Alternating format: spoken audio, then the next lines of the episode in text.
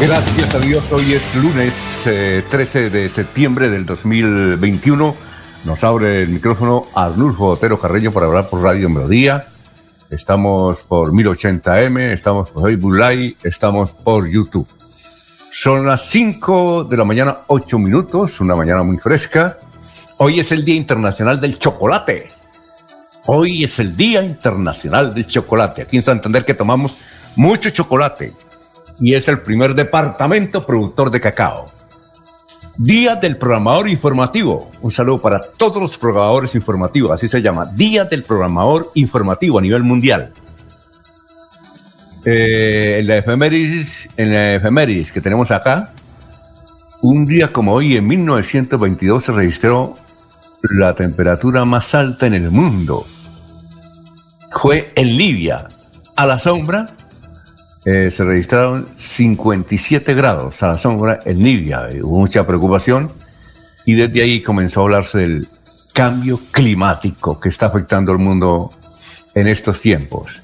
Un día como hoy, en 1932, nació eh, Pachequito. Nació Pacheco, uno de los más importantes animadores, Fernando González Pacheco. Le gustaba que eh, lo llamaran por su segundo apellido en homenaje a su madre, una española. Entonces, eh, Fernando González Pacheco nació un día como hoy en 1932. Un día como hoy en 1966 nació Erwin Hoyos Medina. ¿Recuerdan ustedes? Ese periodista de las voces del secuestro que el año pasado falleció. Falleció de coronavirus. Era un gran dirigente eh, periodista, eh, desde luego enfrentaba mucho todo lo que fuera guerrilla, terrorismo, y estaba eh, recorriendo el país, quería una constituyente, y en ese recorrido lo encontró el coronavirus y a pesar de todos los tratamientos falleció, va a ser un año. Erwin Hoyos Medina, eh, que un día como hoy nació en 1966 en el Tolima. Bueno, y un día como hoy falleció en el 2005 Julio César Turbay Ayala. Fue presidente de Colombia entre 1978 y 1982. Al hombre que le han inventado casi todos los chistes. En esa época era, venga, le cuento uno de Turbay. ¿Cómo sería y eso que no existían redes sociales. Pero bueno, la gente se encargaba de popularizar esos supuestos chistes a Julio César Turbay Ayala, que fue presidente de Colombia.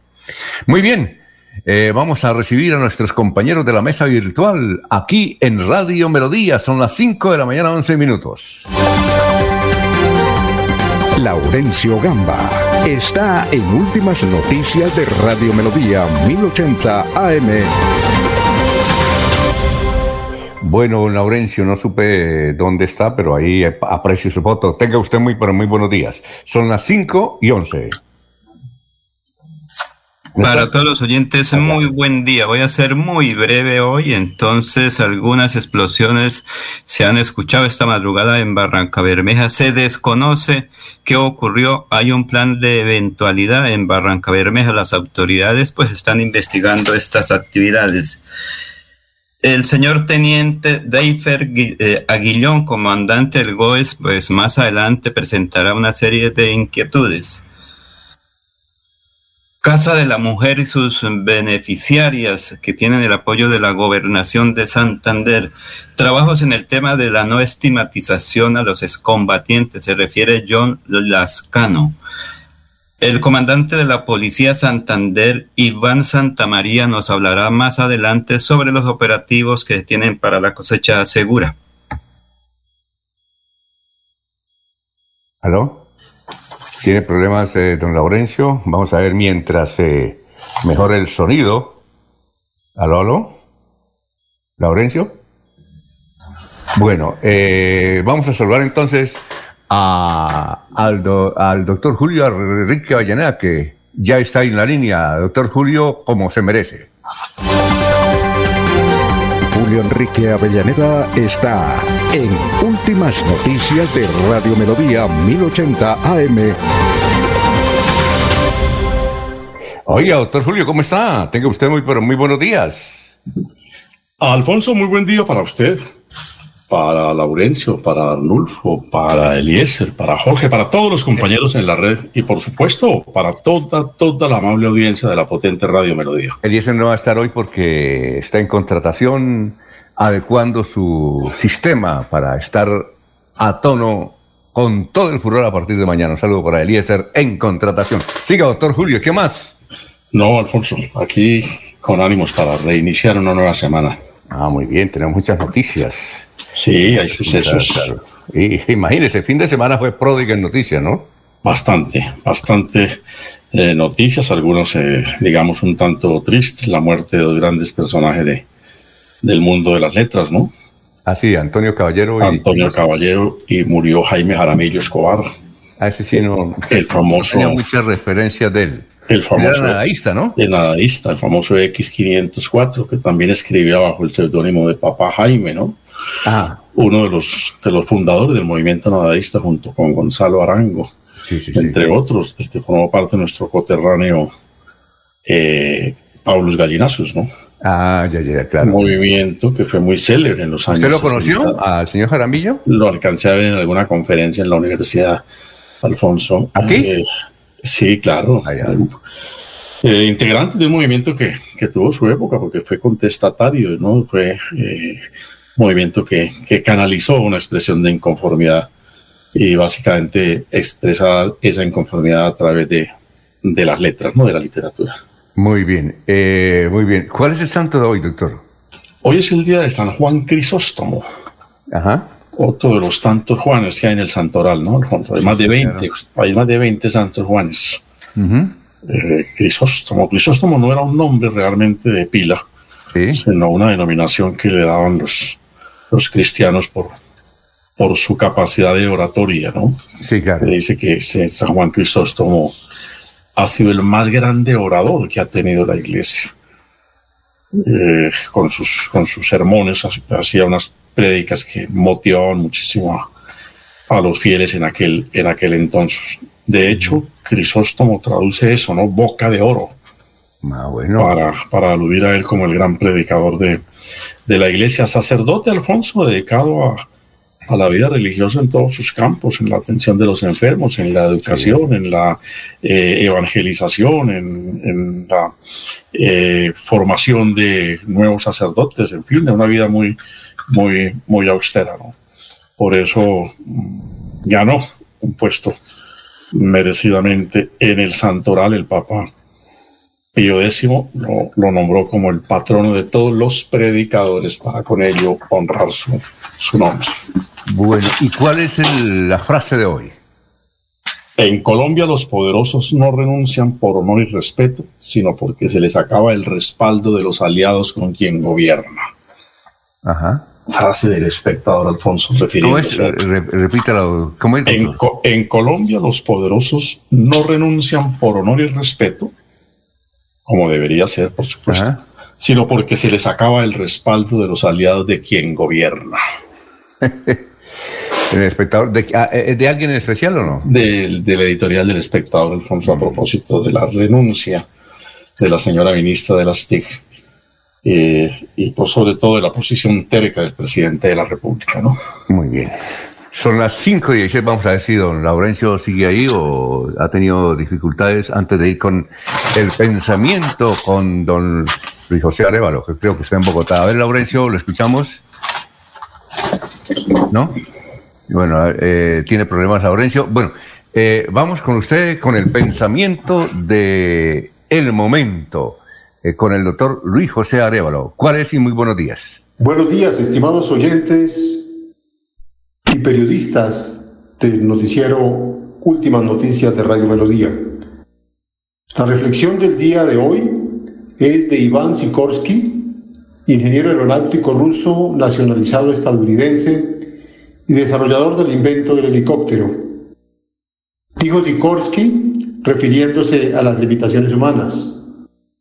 Según algunas reveladoras pruebas de técnica aeronáutica, el abejorro no puede volar debido a la forma y el peso de su cuerpo en relación a la superficie de sus alas. Pero el abejorro no lo sabe y por eso continúa volando. Muy bien, qué buena reflexión. Son las 5 de la mañana, 18 minutos. Cuando Laurencio esté habilitado, me, me, avisa. Mientras tanto, eh, vamos a saludar a la gente que está ya en la línea aquí de Radio Melodía.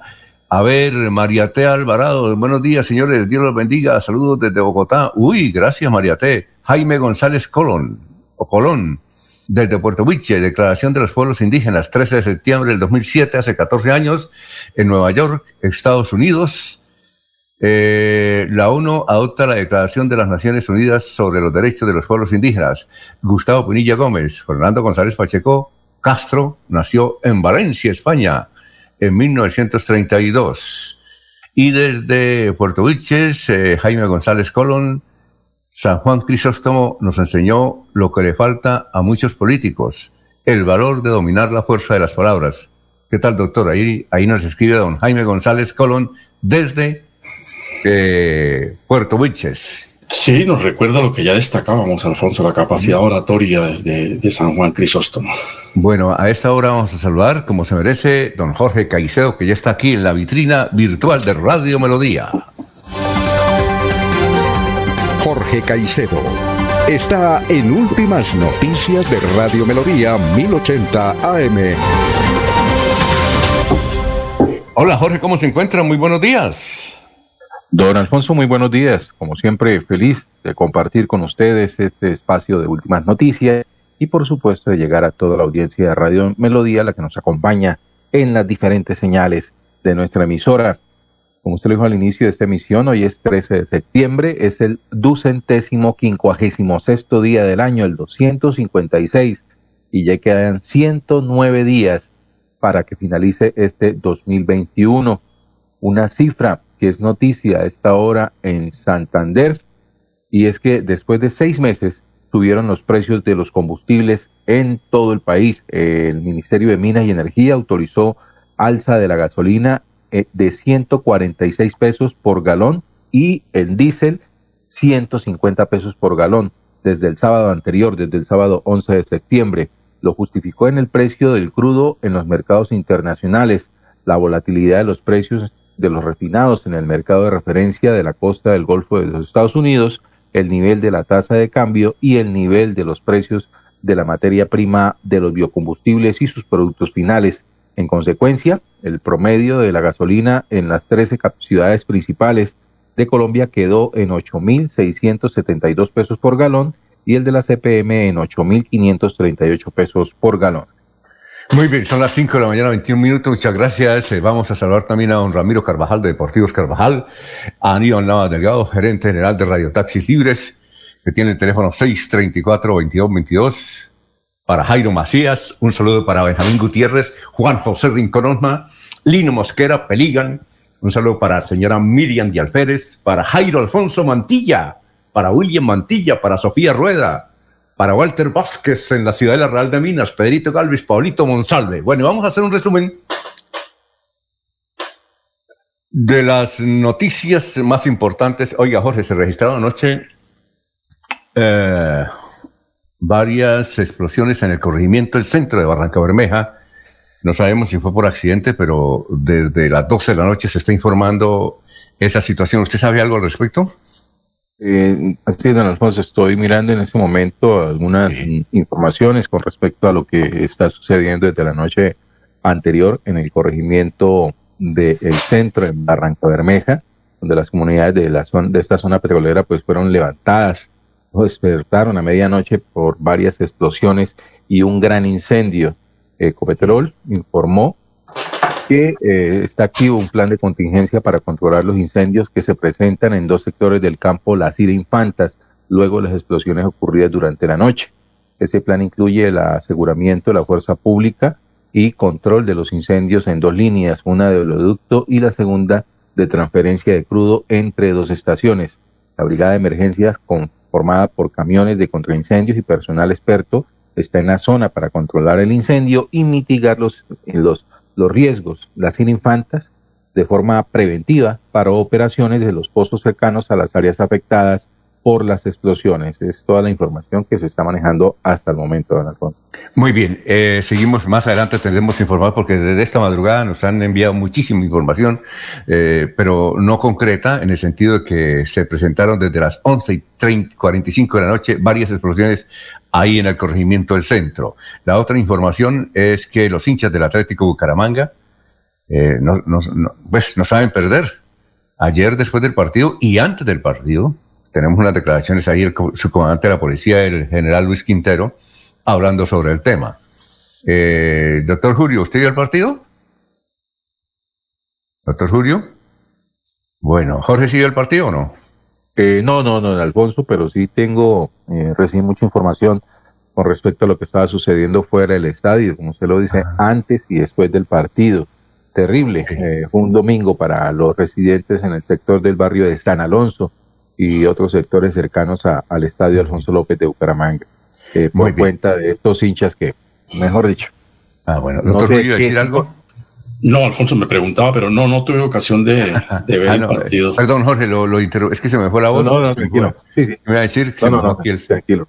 No, no, no, era el comportamiento de los hinchas, ¿no? Difícil denominarlos si son hinchas o, o son otro tipo de ayer domingo en cercanías al estadio Alfonso López. Bueno, doctor Julio, ¿usted vio el partido?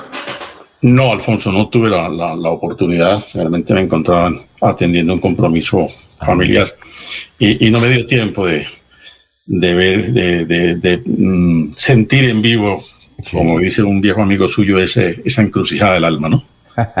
Muy bien. Y, los eh, disturbios ocurrieron antes y después del partido. A propósito, eh, eh, Benedetti, los senadores Benedetti y Petro, han presentado al Congreso de la República un proyecto supremamente curioso para, dicen ellos, oficializar las barras en Colombia. Es decir, eh, la idea que tiene Petro y Benedetti es que el Estado eh, les dé plata a las, a las, barras y conformen, no sé si en alguna parte del mundo hay esto, que conformen fundaciones, donde se oriente al aficionado para evitar esto que precisamente ocurrió, esos desórdenes que ocurrió, que ocurrieron ayer en la ciudad de Bucaramanga. No sé hasta dónde, doctor Julio, será viable ese proyecto de que el Estado les entregue plata a las fundaciones de barras legalmente establecidas y, son ellas las que van a, garantizar, no sé de alguna manera, no sé cómo lo harán, eh, la seguridad y el buen desarrollo del fútbol en Colombia. ¿Usted qué, qué le parece este proyecto? Alfonso, no conozco el, proyecto. Primera noticia que tengo sobre el particular. En principio pensaríamos que no, no resulta muy fácil que el Estado eh, resulte haciendo aportes de ese orden a, pues a actividades de carácter privado, ¿no? Eh, lo lógico sería que los clubes asumieran, los clubes que pueden gozar de beneficios estatales, de subsidios, de extensiones de impuestos, en fin, eh, de tratamientos considerativos por parte de las administraciones locales, podrían asumir esa, esa gestión de institucionalizar las barras como tal y formarlas como una especie de dependencia de cada club. Bueno, vamos a ver qué ha pasado con ese proyecto. Eh, estaremos buscando más información al respecto. Otras noticias. Eh, murió en la calle 41 con carrera 21. Dicen que oficiado un señor que se llamaba Abraham José Chía Robles, de 28 años, natural de Cúcuta. En ese lugar, en la calle 41, existe una fundación para rehabilitar a los ciudadanos. Dice que Abraham Josué murió, eh, murió asfixiado. Esto es en el centro de Bucaramanga. Ahora, eh, vimos un video de la presidenta de la Junta de Acción Comunal del barrio Malpaso, presidenta de la Junta de Acción Comunal del barrio Malpaso, tirándole piedra a una comunidad cristiana. Dice que ya está cansada de tantos cánticos que no la dejan dormir.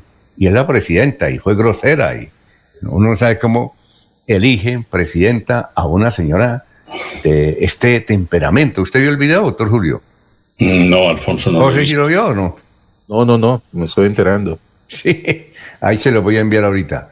Eh, lo publicó Julio Acelas. Bien, eh, otra noticia. Eh, la comunidad quemó una moto donde dos venezolanos se movilizaban y cometían atracos. Eh, a propósito, eso fue aquí en la ciudad de Bucaramanga. Y eh, además, eh, en las veredas del departamento de Santander están quemando los vehículos viejitos que son utilizados para robar elementos.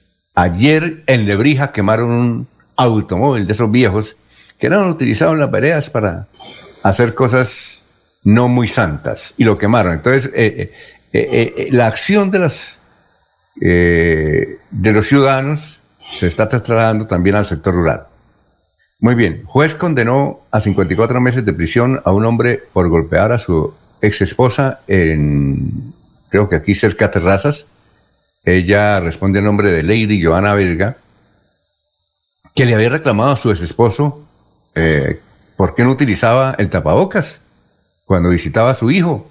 Y entonces él la encendió y la investigación, eso fue el año pasado, y el juez de Bucaramanga lo condenó a cuatro años y seis meses. Él se llama, tiene nombre de cantante de salsa, Eddie Santiago, Eddie Santiago Valdivieso. Valdivieso. Bien, y hoy...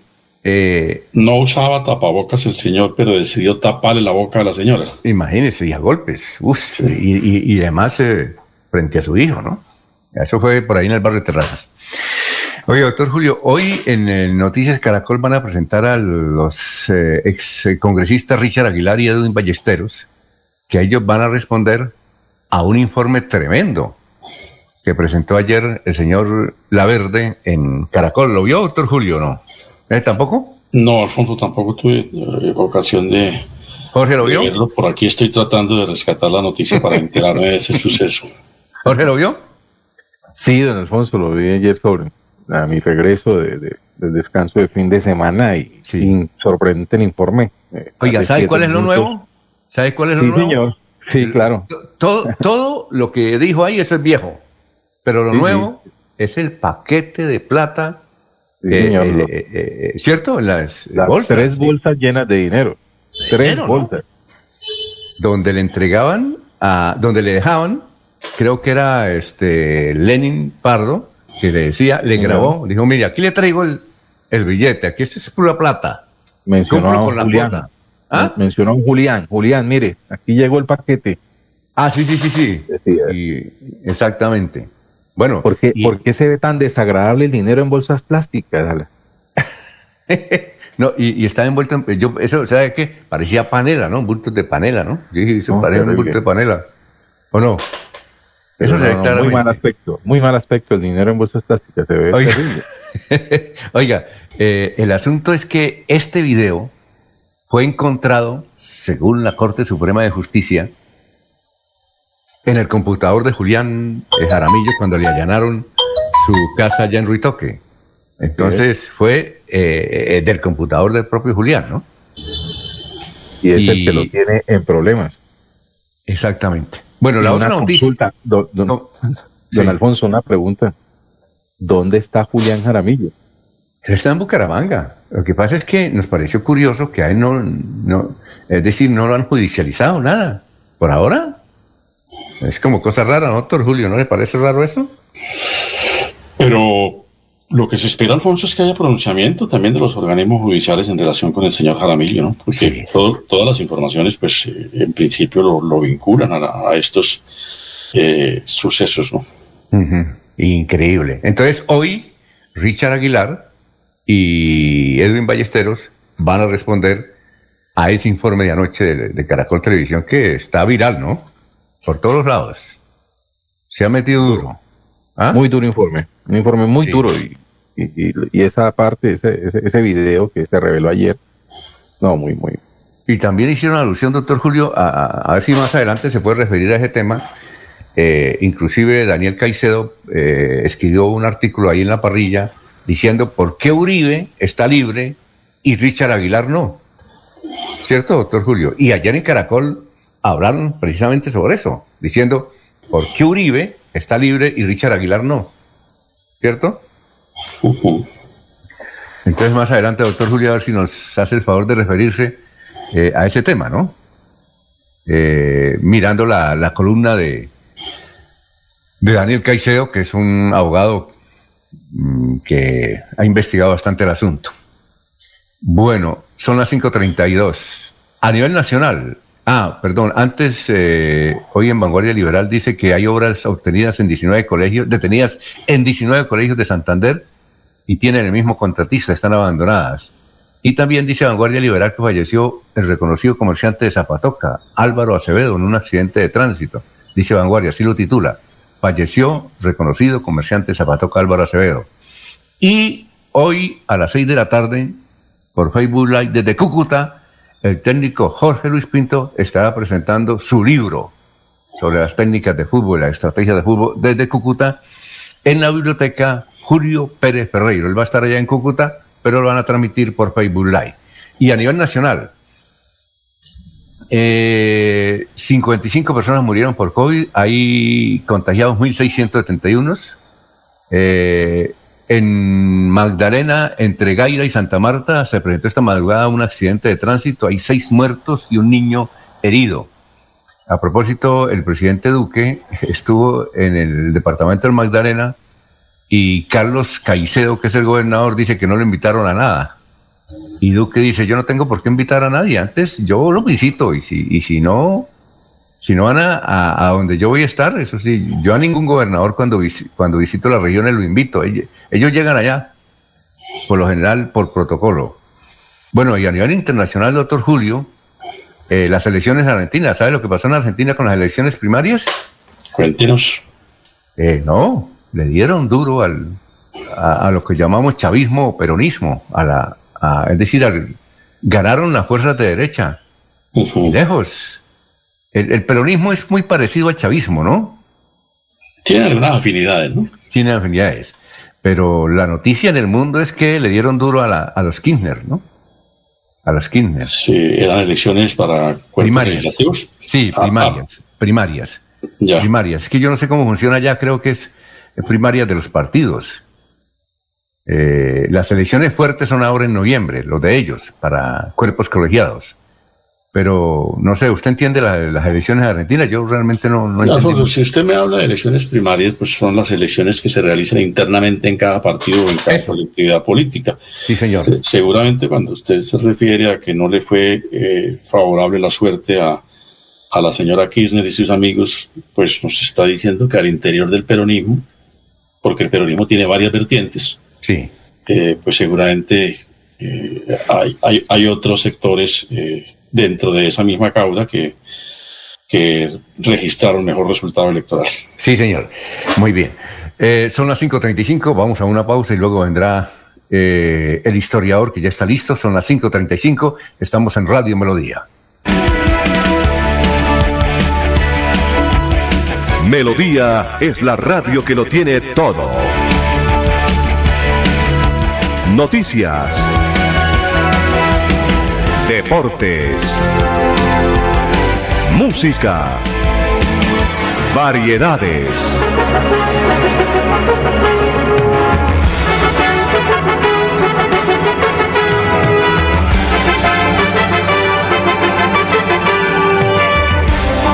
Melodía La Grande.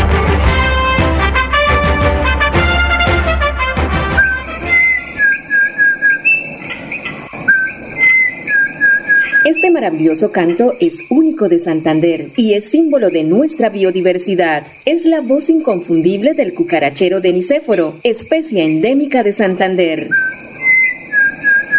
Desde la CAS, a través del fomento a la educación y al aviturismo, trabajamos por su protección y conservación.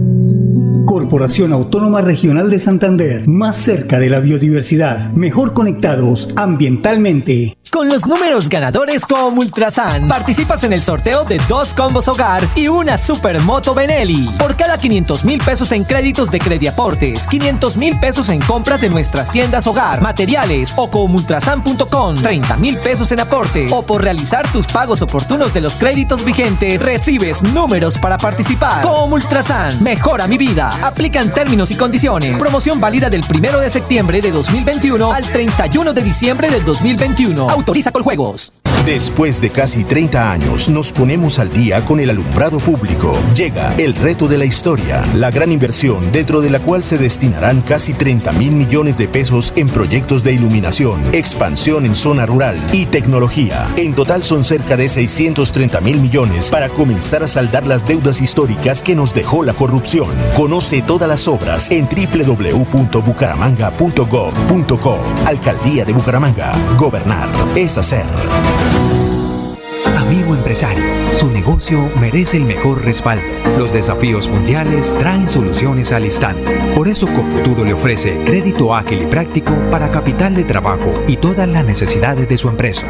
Informes 317-439-9483 y en www.cofuturo.com.co. Cofuturo, construimos sueños de progreso. La gente de nuestra región es amable, honesta, trabajadora, una raza pujante que siempre lleva una sonrisa en el corazón.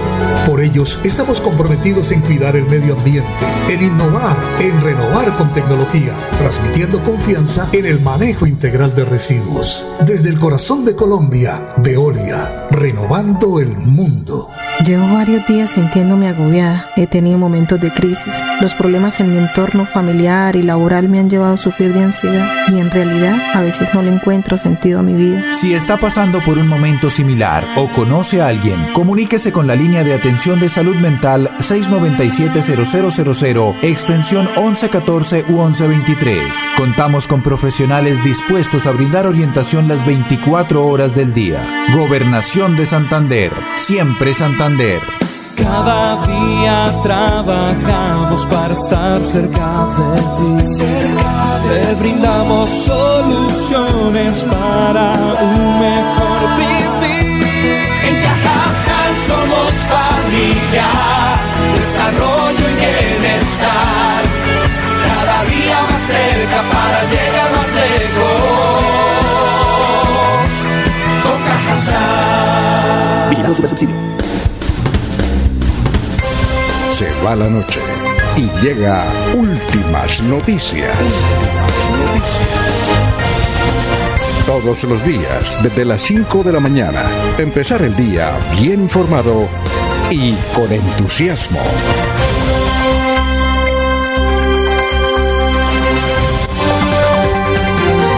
Alfonso Pineda Chaparro está en Últimas Noticias de Radio Melodía 1080 AM.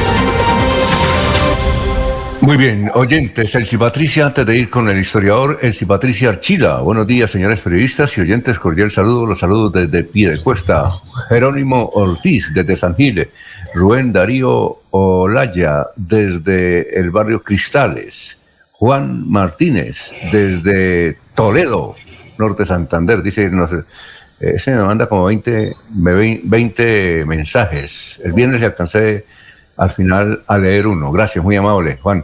541. Vamos con el historiador a esta hora, son las 541. Don Carlos Augusto González, muy buenos días. Buenos días a la mesa de trabajo y a los oyentes. Hace 50 años, esta fue la noticia más importante en Santander.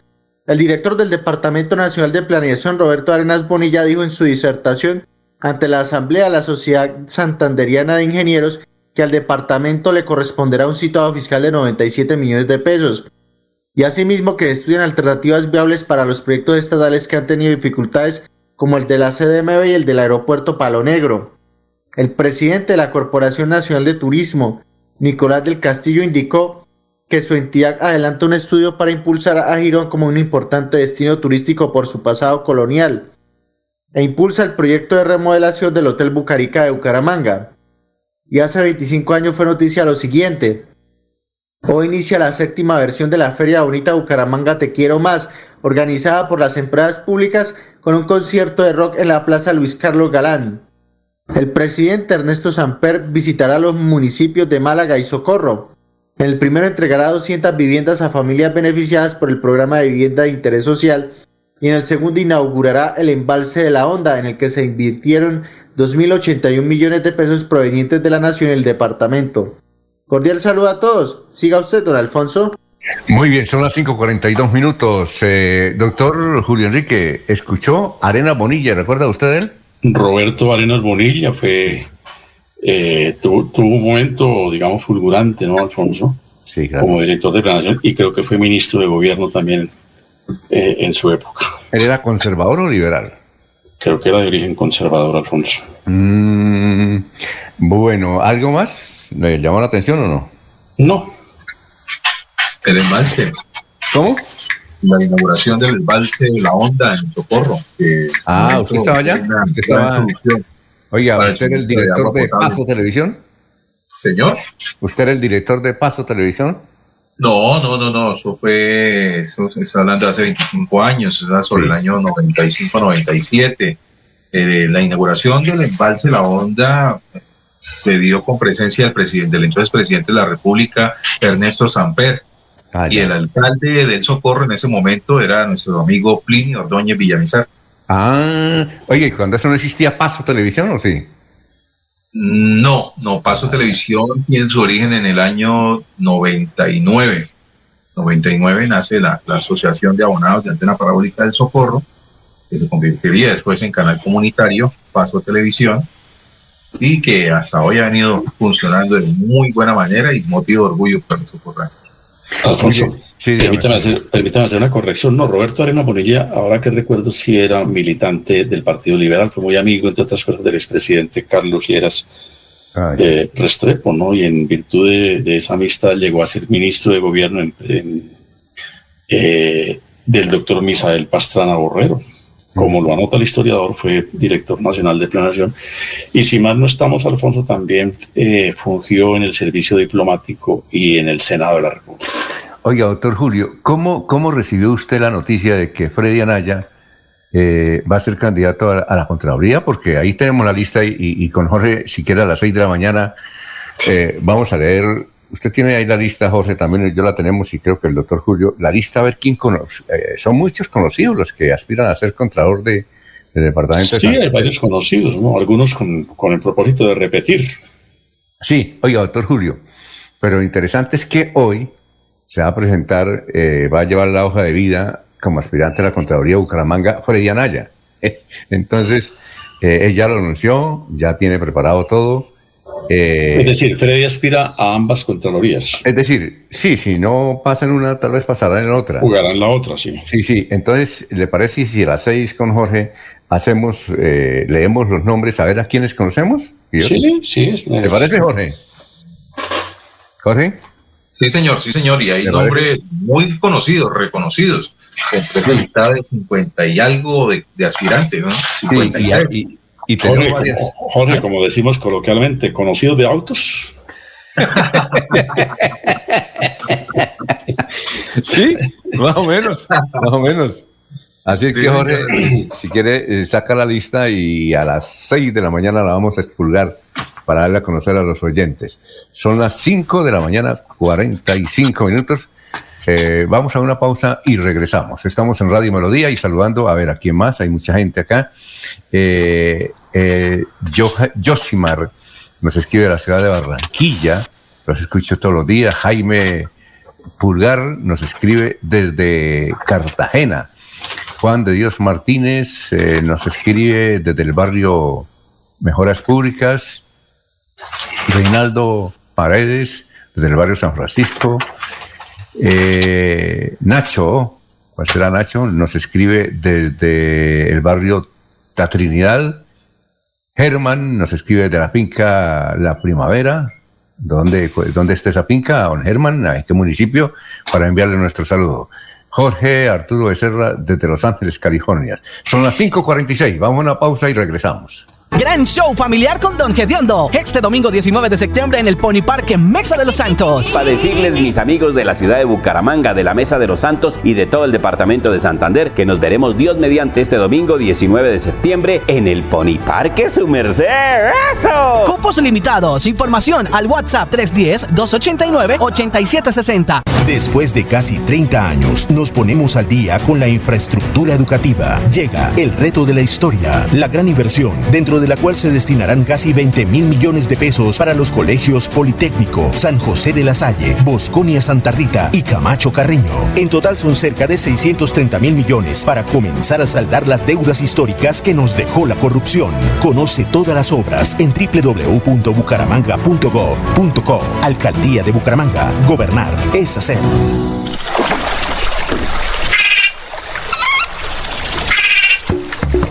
Este es el lenguaje de la naturaleza en los 69 humedales del Magdalena Medio Santandereano. Cuidar el agua, proteger especies como el manatí y la pantera hacen parte de nuestro compromiso diario con la conservación de las ciénagas. Corporación Autónoma Regional de Santander, más cerca de la biodiversidad, mejor conectados ambientalmente. Yo soy un microempresario asociado a Financiera como Ultrasan y quiero ser uno de los ganadores del Premio Emprendedor. En Financiera como Ultrasan realizaremos el Premio Emprendedor, donde reconocemos la creatividad, el esfuerzo y la dedicación de nuestros microempresarios. Para mayor información, acérquese a la oficina más cercana y pregunte cómo ser un ganador del Premio Emprendedor. Vigilada Supersolidaria inscrita a Bogacop. Vacunarte es cuidarte de verdad. Vacúnate contra el COVID-19. Si te vacunas, estás protegiendo a tus seres queridos. Acércate al punto asignado o acude a los lugares habilitados en tu ciudad. El virus no se ha ido y la principal medida de protección para ti, tus familiares y amigos es la vacunación. Consulta más información en nuestra página www.nuevaeps.co. Nueva EPS. Gente cuidando gente. Vigilado Supersalud. Imagínese que la gobernación tiene reducción del 80% sobre sanciones e intereses en el impuesto vehicular hasta el 30 de septiembre de este año. ¿Y dónde puedo pagar? En la Casa del Libro Total en Bucaramanga, Barranca Bermeja y San Gil. O desde casa ingresando a www.yuba.sin.com.co es la Santander. También en cualquier punto Baloto, Efecto y Éxito. Aproveche y pague su deuda de impuesto vehicular.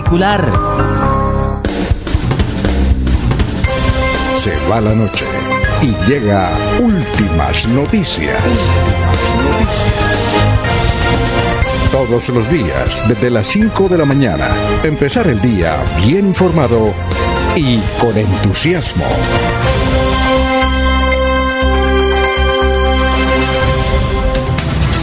Son las 5.49 minutos. Bueno, antes de ir con el subcomandante de la policía, el coronel Quintero, que nos va a hablar de lo que pasó ayer en el estadio, antes y después del estadio, eh, del partido, mejor en el estadio Alfonso López, donde el Bucaramanga perdió 4 eh, a 3 con Millonarios, ganó Millonarios. Oiga, doctor Julio, ¿y usted no vio el partido?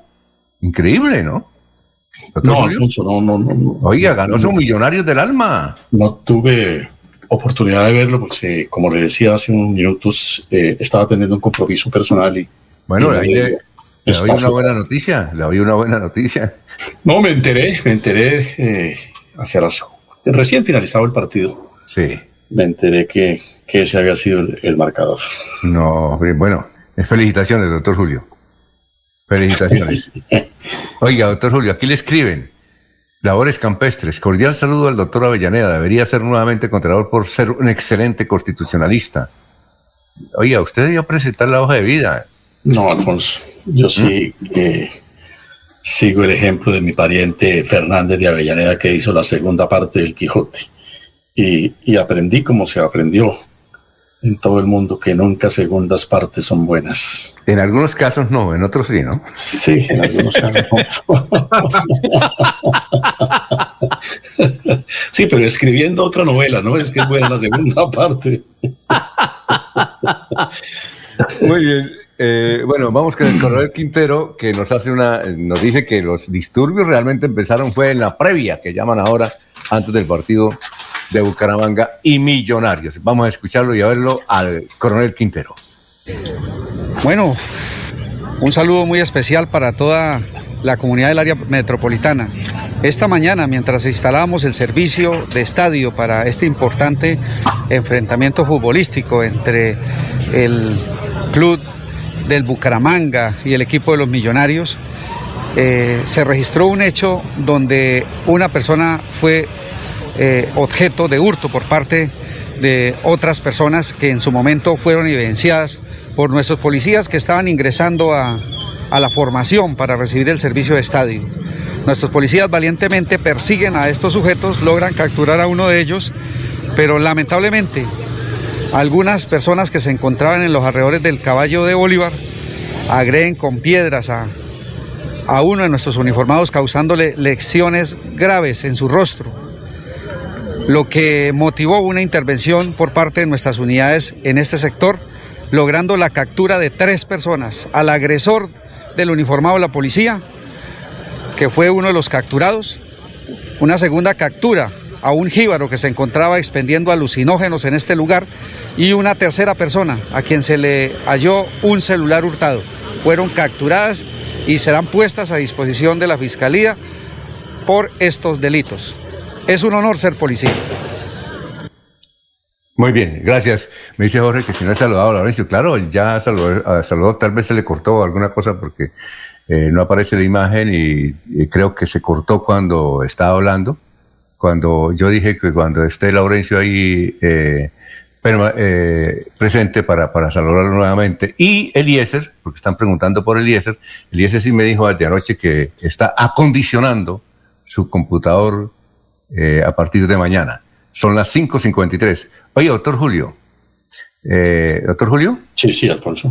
¿Usted tiene alguna apreciación? Es que eh, Daniel Caicedo y ayer varios eh, abogados que hablaron por Caracol Televisión, anoche en la emisión, se extrañan de que a Álvaro Uribe lo hayan dejado libre y a Richard Aguilar no. ¿Usted tiene algún, algún comentario sobre el particular? Pues Alfonso, coincido con el doctor Daniel Caicedo en su, en su conclusión, ¿no? que en la fiscalía se tasa con rasero diferente según sea el apellido del personaje que llegue allí a sus, a sus dependencias, ¿no? y eso es lo que se evidencia. En el caso, eh, eh, en el caso que, que, se nos comenta, ¿no? con, una, con una lupa miró el caso del, Senado, del expresidente Uribe y con otro lente está mirando el caso del, del también ex senador Richard Aguilar y probablemente si las cosas avanzan en el mismo sentido, pues eh, irá a hacer pronunciamiento. Vamos a ver con qué lupa en el caso de Ballesteros. Sí, y, otra cosa, eh, doctor Julio, el, eh, uno de los abogados, el doctor Granados, el abogado de Uribe, elevó una tutela ante la Corte Constitucional, ¿no? Y entonces ahí hablaban anoche, le cuento en Caracol Televisión, que esa tutela se puede resolver, resolver pero eh, eh, va a ser en contra de Uribe, se puede resolver. Es decir, por ahora Uribe está libre, pero eh, si falla esa tutela que elevó el doctor Granados ante la Corte Constitucional, si falla esa tutela, esto pueden ponerle nuevamente la medida de aseguramiento al doctor Álvaro Uribe. El asunto es si hay medida de aseguramiento ¿Cómo hacen para detenerlo a él? Eh, pero, pues como se detiene a todas las personas, Alfonso, se dicta la medida y se, las autoridades encargadas la hacen efectiva. Y él, habría que mirar, pues seguramente como ya aconteció, le darán nuevamente eh, su residencia por lugar de reclusión, ¿no? Ah, bueno, entonces ahí también van a decir lo mismo. Bueno, entonces a Richard, ¿por qué no le dan la casa también por, y a Edwin por Ballesteros, sí. Por eso decimos que, que, que, por eso decimos que coincidimos con el doctor Caicedo en el sentido de que para la adopción de ciertas medidas en la fiscalía se, se, se pasa con, con raseros diferentes, ¿no? Se, se, mira con criterios a veces muy subjetivos o muy personales. Ese es el debate de esta semana, ¿no, doctor? Ese va, a, ser, ese es el, gran debate. va a haber mucha pluma. Alfonso, hay, hay dos temas a propósito de lo que usted plantea, o, o de esta inquietud, que, sobre los que es necesario que, a nivel institucional hagamos eh, correctivos o claridad al respecto. Uno es este.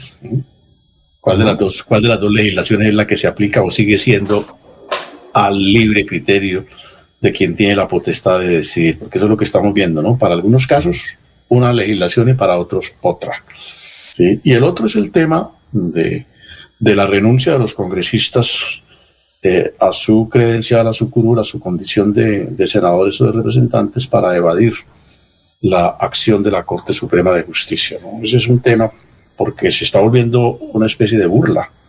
Se está ridiculizando pues, a, la Corte y, se está, y es claro que, esa es una eh, opción que toman los congresistas que se ven implicados en investigaciones penales para evadir a todas luces la acción severa y rigurosa de la Corte Suprema de Justicia.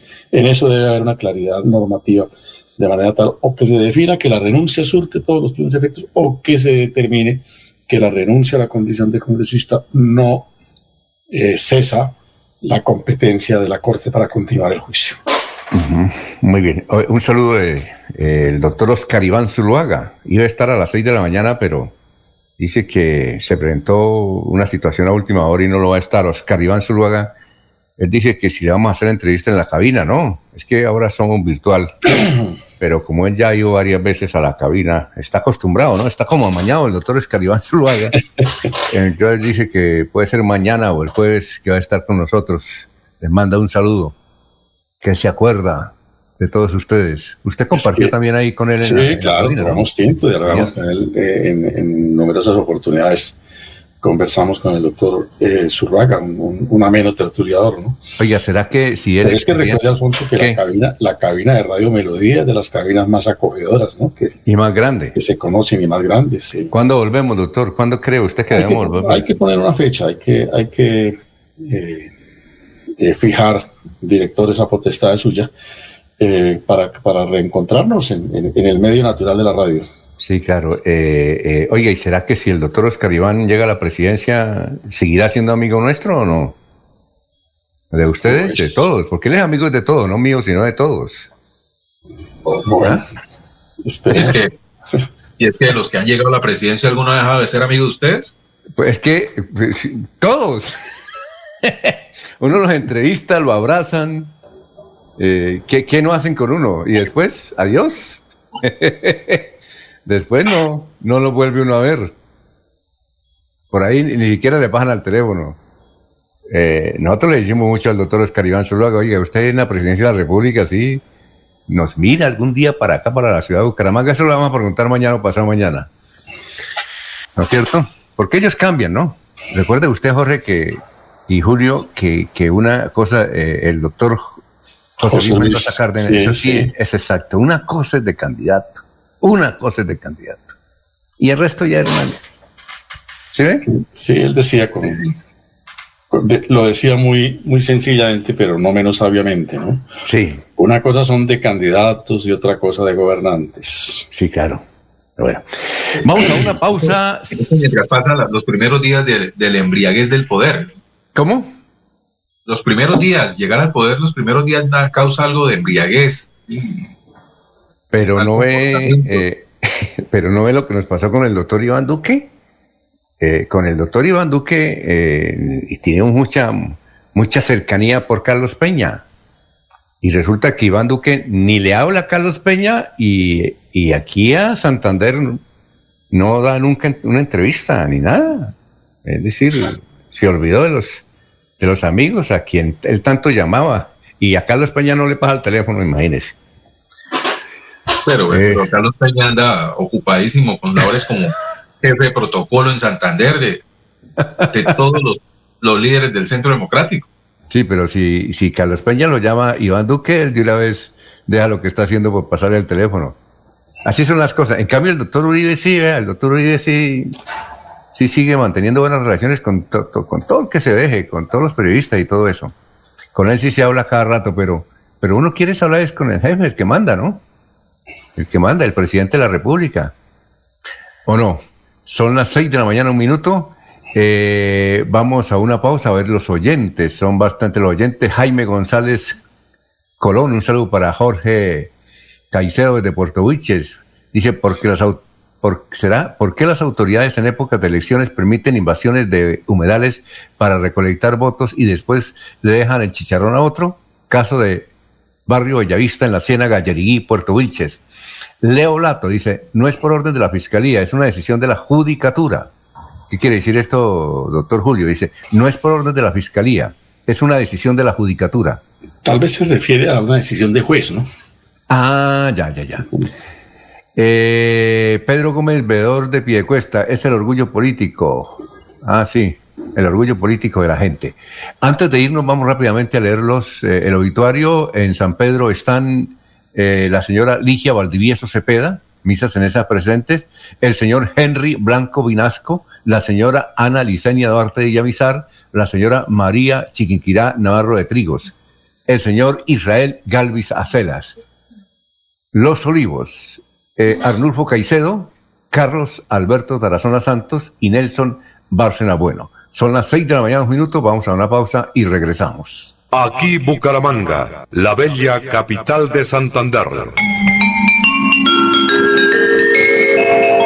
Transmite Radio Melodía, Estación Colombiana, HJMH, 1080 kilociclos, 10.000 vatios de potencia en antena, para todo el oriente colombiano.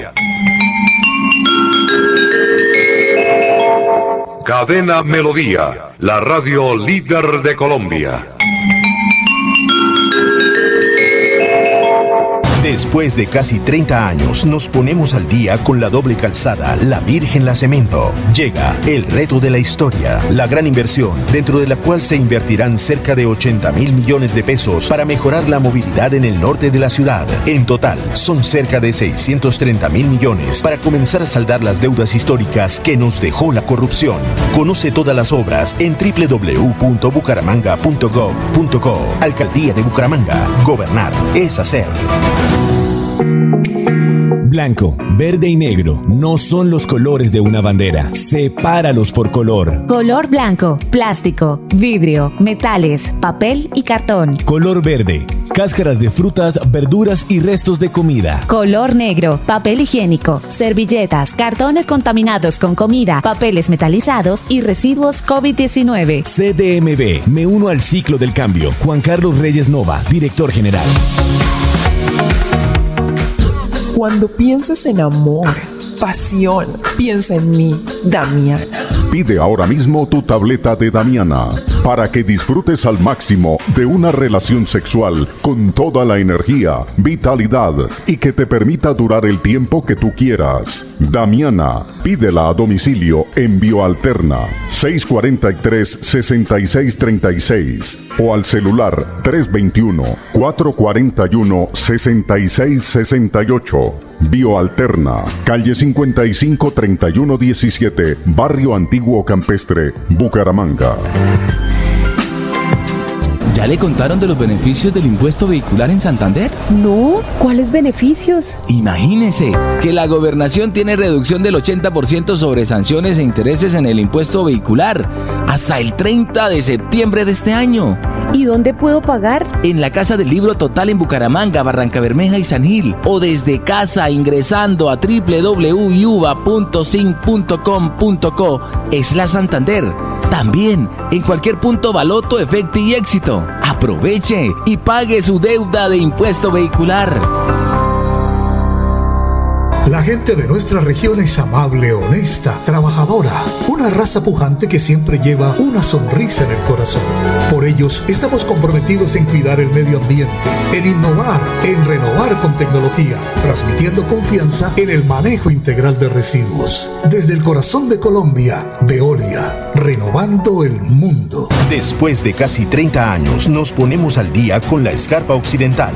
Llega el reto de la historia, la gran inversión dentro de la cual se destinarán casi 100 mil millones de pesos para construir pantallas ancladas, muros de contención y sistemas de drenaje en cinco barrios de Bucaramanga. En total, son cerca de 630 mil millones de pesos para comenzar a saldar las deudas históricas que nos dejó la corrupción. Conoce todas las obras en www.bucaramanga.gov.co. Alcaldía de Bucaramanga. Gobernar es hacer.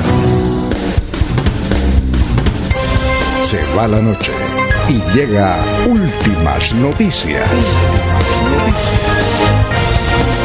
Todos los días, desde las 5 de la mañana, empezar el día bien informado y con entusiasmo.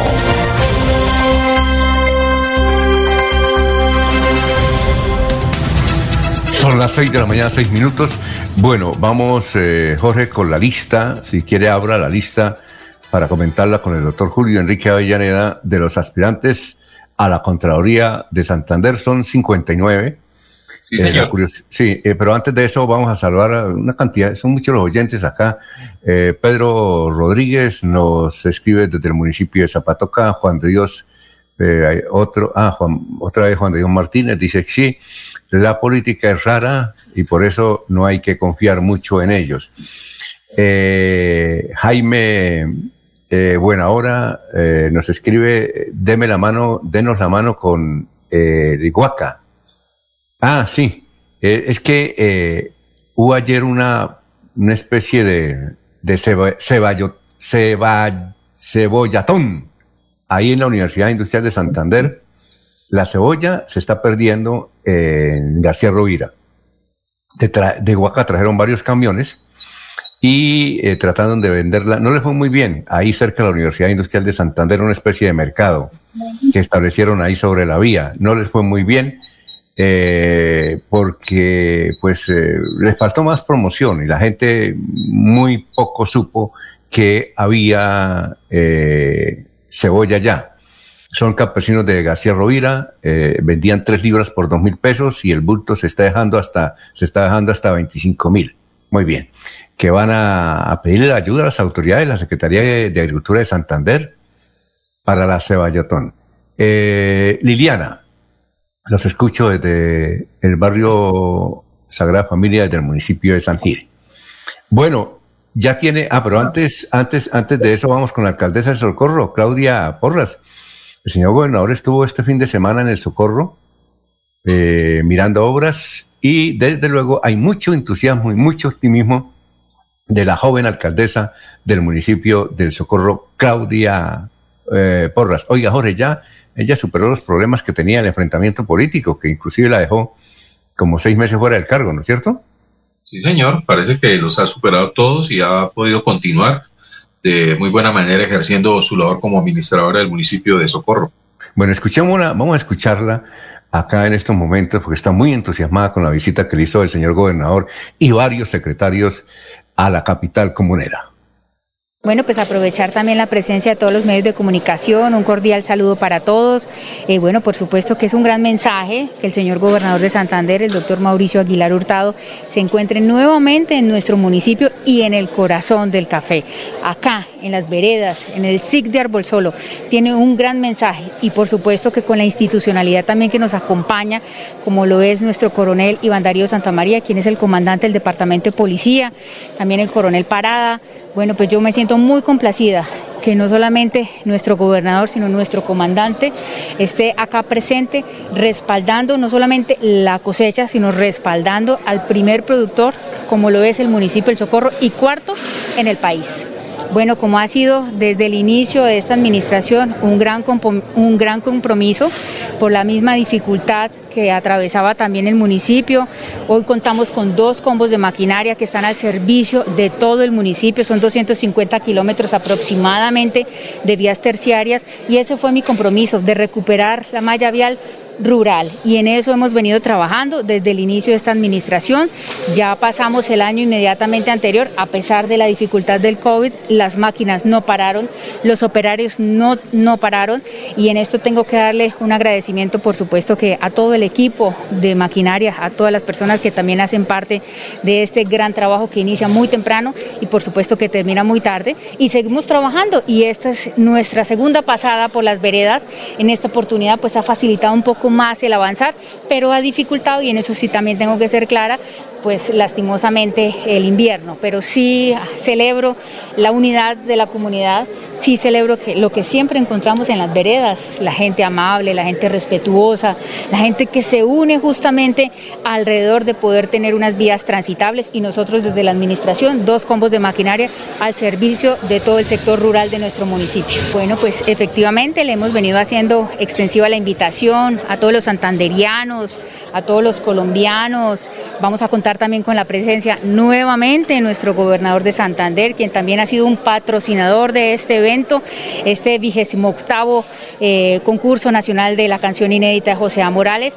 Bueno, pues esperamos que todos los santanderianos y que todos los colombianos se peguen la rodadita, se animen a conocer los que no conocen el socorro, a disfrutar de la gastronomía, a disfrutar de lo que es justamente para nosotros la historia José A. Morales y disfrutar de lo que eh, justamente también nace en cada una de estas esquinas en el municipio del Socorro, que es historia. Muy bien, se le abona y la, la notamos muy entusiasmada, doctora. Y éxitos y para adelante. Bueno, Jorge, eh, empecemos con la lista de eh, aspirantes. Son 59, ¿no, Jorge? Sí, señor, son 59 los aspirantes a ocupar el cargo de Contralor General de Santander. Don Alfonso, estas hojas de vida se presentaron durante tres días que estuvo abierta la convocatoria entre el 8 y el 10 de septiembre. Le voy a dar el sueldo, el ingreso Señor. Le voy a dar el ingreso mensual. 14 millones 400 mil pesos. Eh, y eh, ese es el básico, por, doctor Julio, porque ellos tienen eh, un sobresueldo, los, los contralores.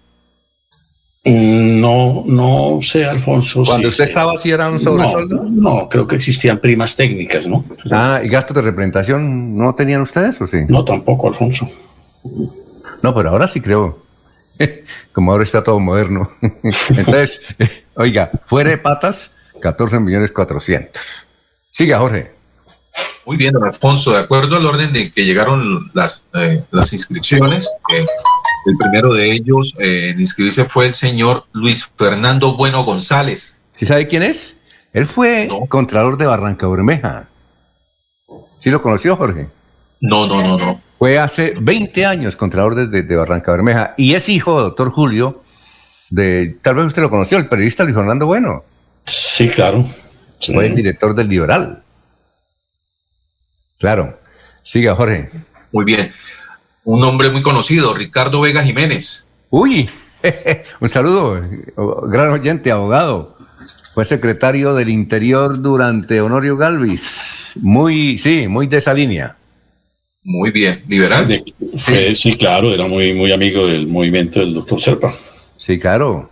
Sí, claro. Es que el papá de, de- de- del doctor Vega fue el que le dio la mano a Horacio Serpa cuando se fue muy joven a estudiar a Barranquilla y como Horacio Serpa no, no tenía, no tenía plata, entonces lo puso a vender huevos. Y el doctor Horacio Serpa, inclusive hay fotos de él vendiendo de muchacho huevos en Barranquilla. Una historia muy bonita. Siga, Jorge. Muy bien, perfecto, don Alfonso. Vaya mirando el tiempo, son las 6 y 14. y No, tranquilo. Ahorita vamos a comerciales y luego volvemos con el asunto. que es el periodo es por cuatro años. Sí. Ah, bueno. cuatro años. Perfecto. El cual, tercer nombre que aparece inscrito es el de Mauricio Javier Cuadros Rodríguez.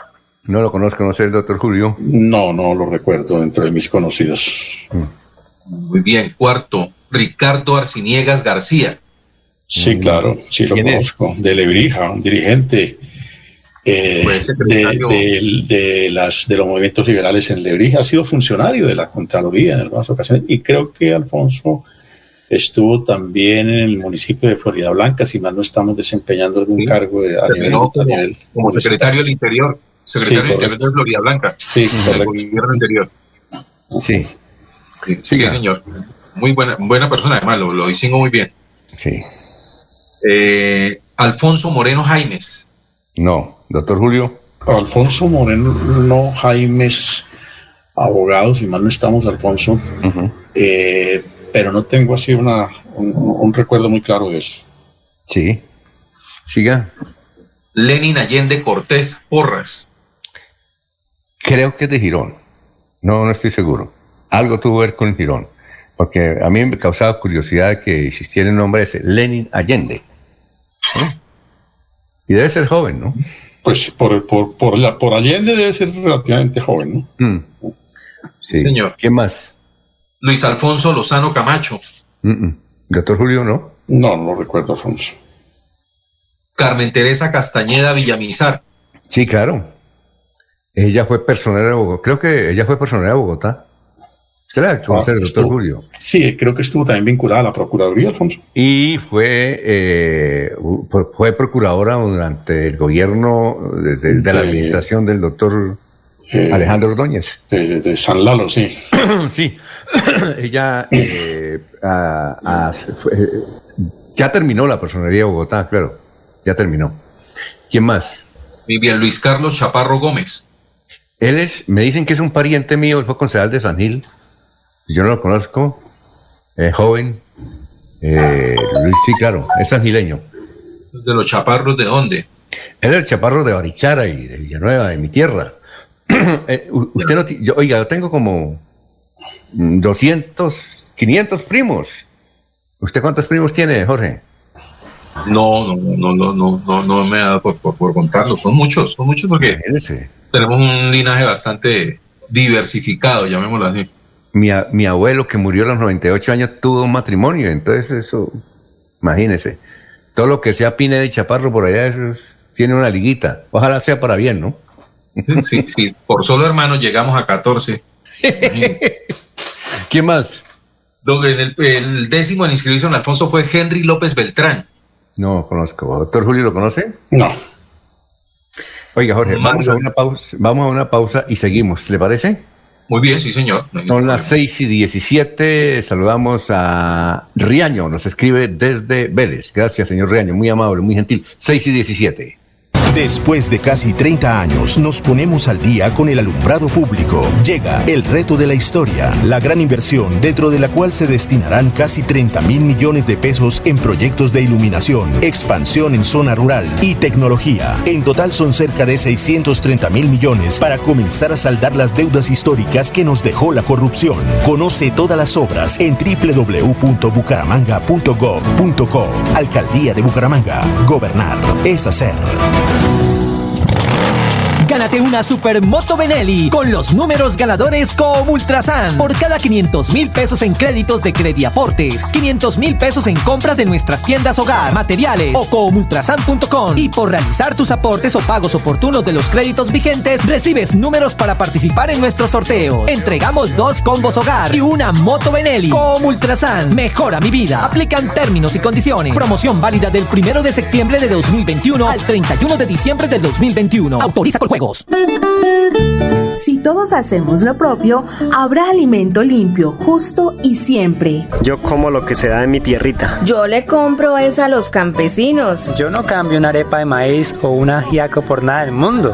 Yo prefiero comida fresquita y natural. Sustenta, porque todos podemos ser amigos del campo, la salud y la naturaleza. Corporación Autónoma Regional de Santander. Más cerca, mejor conectados ambientalmente. Prevenga enfermedades como sarampión o rubeola vacunando a sus pequeños en edades de 1 a 10 años.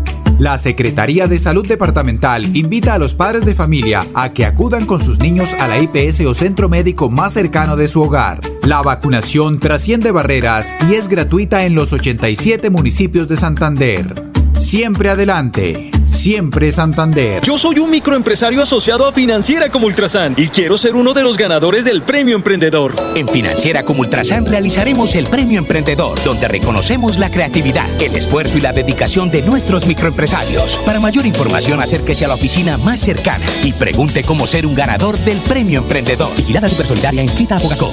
Después de casi 30 años, nos ponemos al día con la infraestructura educativa. Llega el reto de la historia, la gran inversión, dentro de la cual se destinarán casi 20 mil millones de pesos para los colegios Politécnico, San José de la Salle, Bosconia Santa Rita y Camacho Carreño. En total son cerca de 630 mil millones para comenzar a saldar las deudas históricas que nos dejó la corrupción. Conoce todas las obras en www.bucaramanga.gov.co. Alcaldía de Bucaramanga. Gobernar es hacer.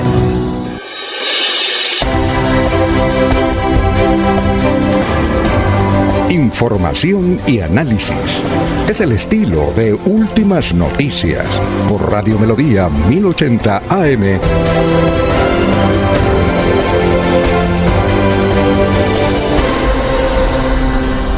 Bueno, vamos con los candidatos. Son las 6 de la mañana, 21 minutos. Alfonso Moreno Jaimes, que ya habló el doctor Julio y es candidato aspirante a la Contraloría, fue candidato tres veces a la alcaldía de Aratoca.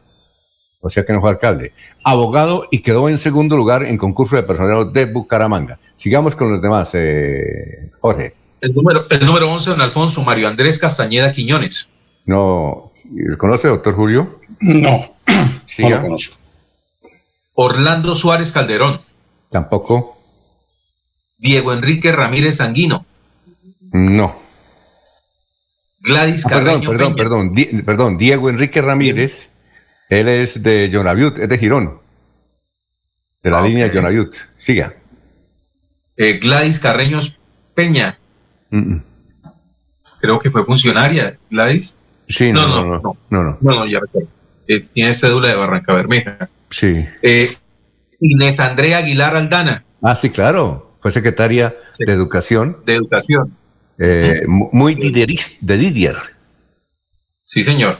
¿Quién más? David Rivera Ardila. Sí, claro, de San Vicente, muy amigo del doctor Julio. El hermano fue contralor de eh, la ciudad de Cali, murió hace que un año, el hermano de David, y dejó varios libros. Eh, fue candidato por un pelito, eh, no llegó a la Registraduría Nacional del Estado Civil porque fue el que ganó el concurso. Es un genio, era un genio.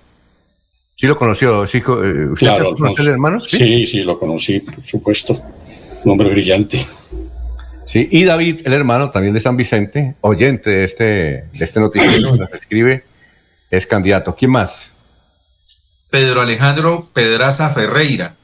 No, No. no, Albeiro Humberto Sánchez Medina.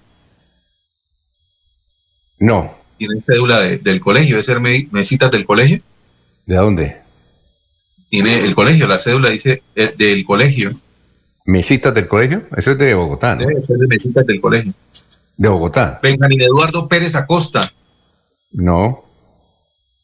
John Jaime Ruiz Macías. Eh, Jaime Ruiz, no.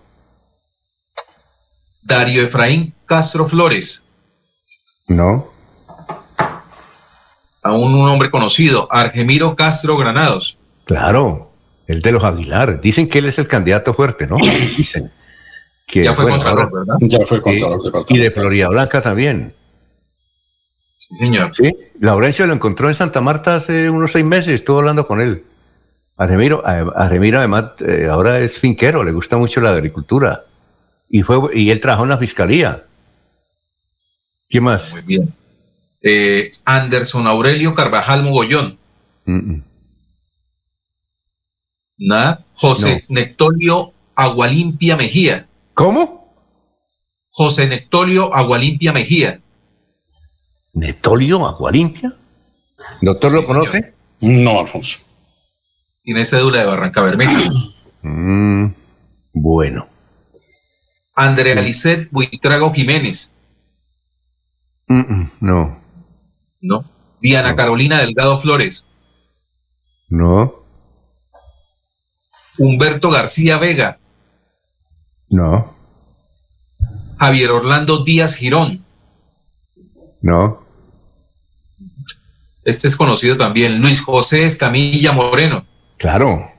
Él fue personero de Florida Blanca. Ganó. En el periodo Ya. anterior. Le ganó, como dicen, a la politiquería, ¿no? Y se posicionó. ¿Quién más? Ah, sí, tuvo, problemas en- para llegar a, a posesionarse, sí, señor. Tomás Alejandro Jiménez Mora. No. Este también es conocido. Melesio Quinto Arias. Ah, sí. Del Chocó con Amor. Eh, el Papolar Quinto, que era el jefe de seguridad del coronel Aguilar, se, se especializó. Eso tiene, eso tiene más cartones ahora, Nemesio. Y ha sido candidato a la, a la alcaldía de Quindó y a la gobernación de Chocó. Sí, ¿quién más? Nombre muy conocido y muy querido. Sí, claro. Bien. Carmen Lucía Agredo Acevedo. Gústele. Ella es abogada, ¿cierto? Ella es abogada, ¿cierto? Sí, señor. Sigue siendo conservadora. Oiga, muy conservadora, ¿no? Sí, señor. Y de Zapatoca con amor. Y fue concejal de Bucaramanga y no alcanzó a llegar a la asamblea. ¿Quién más? Conservadora, sí. Otra mujer, Silvia Caterine Macías León. Sí, claro. Hija de Nachito, eh, una gran funcionaria de la Contraloría General de la República y conoce bastante. Imagínese, su padre es una lumbrera y ella también es un genio de- de- del asunto fiscal en Colombia. El nombre que sacudió el listado de aspirantes a la Contraloría, Freddy Antonio Anaya Martínez. Ah, 58 años. Y ahí en la parrilla hay una foto cuando él empezó, que eh, antes doctor Julio se llamaba Abonados, cuenta de abonados de la Contraloría. Uh, no, no, no, no sabría exactamente a qué se refiere el término abonados, ¿no? Sí, él, él dice, él dice que fue abonado. Es decir, a ver, aquí tengo el dato de la Contraloría en 1984. ¿Usted en qué año fue Contralor, doctor? Yo fui en el año 96, Alfonso. Ah, no. Reciente. Fue reciente. Sí. eh, Por la fotografía, Sí. por la fotografía que está publicada en la parrilla, se puede decir que prácticamente a- aprendió a caminar en la Contraloría. Sí, sí, sí, sí, Es claro. como la foto de, de- de la partida de nacimiento, ¿no? Oiga, cuando era pobre, ¿no?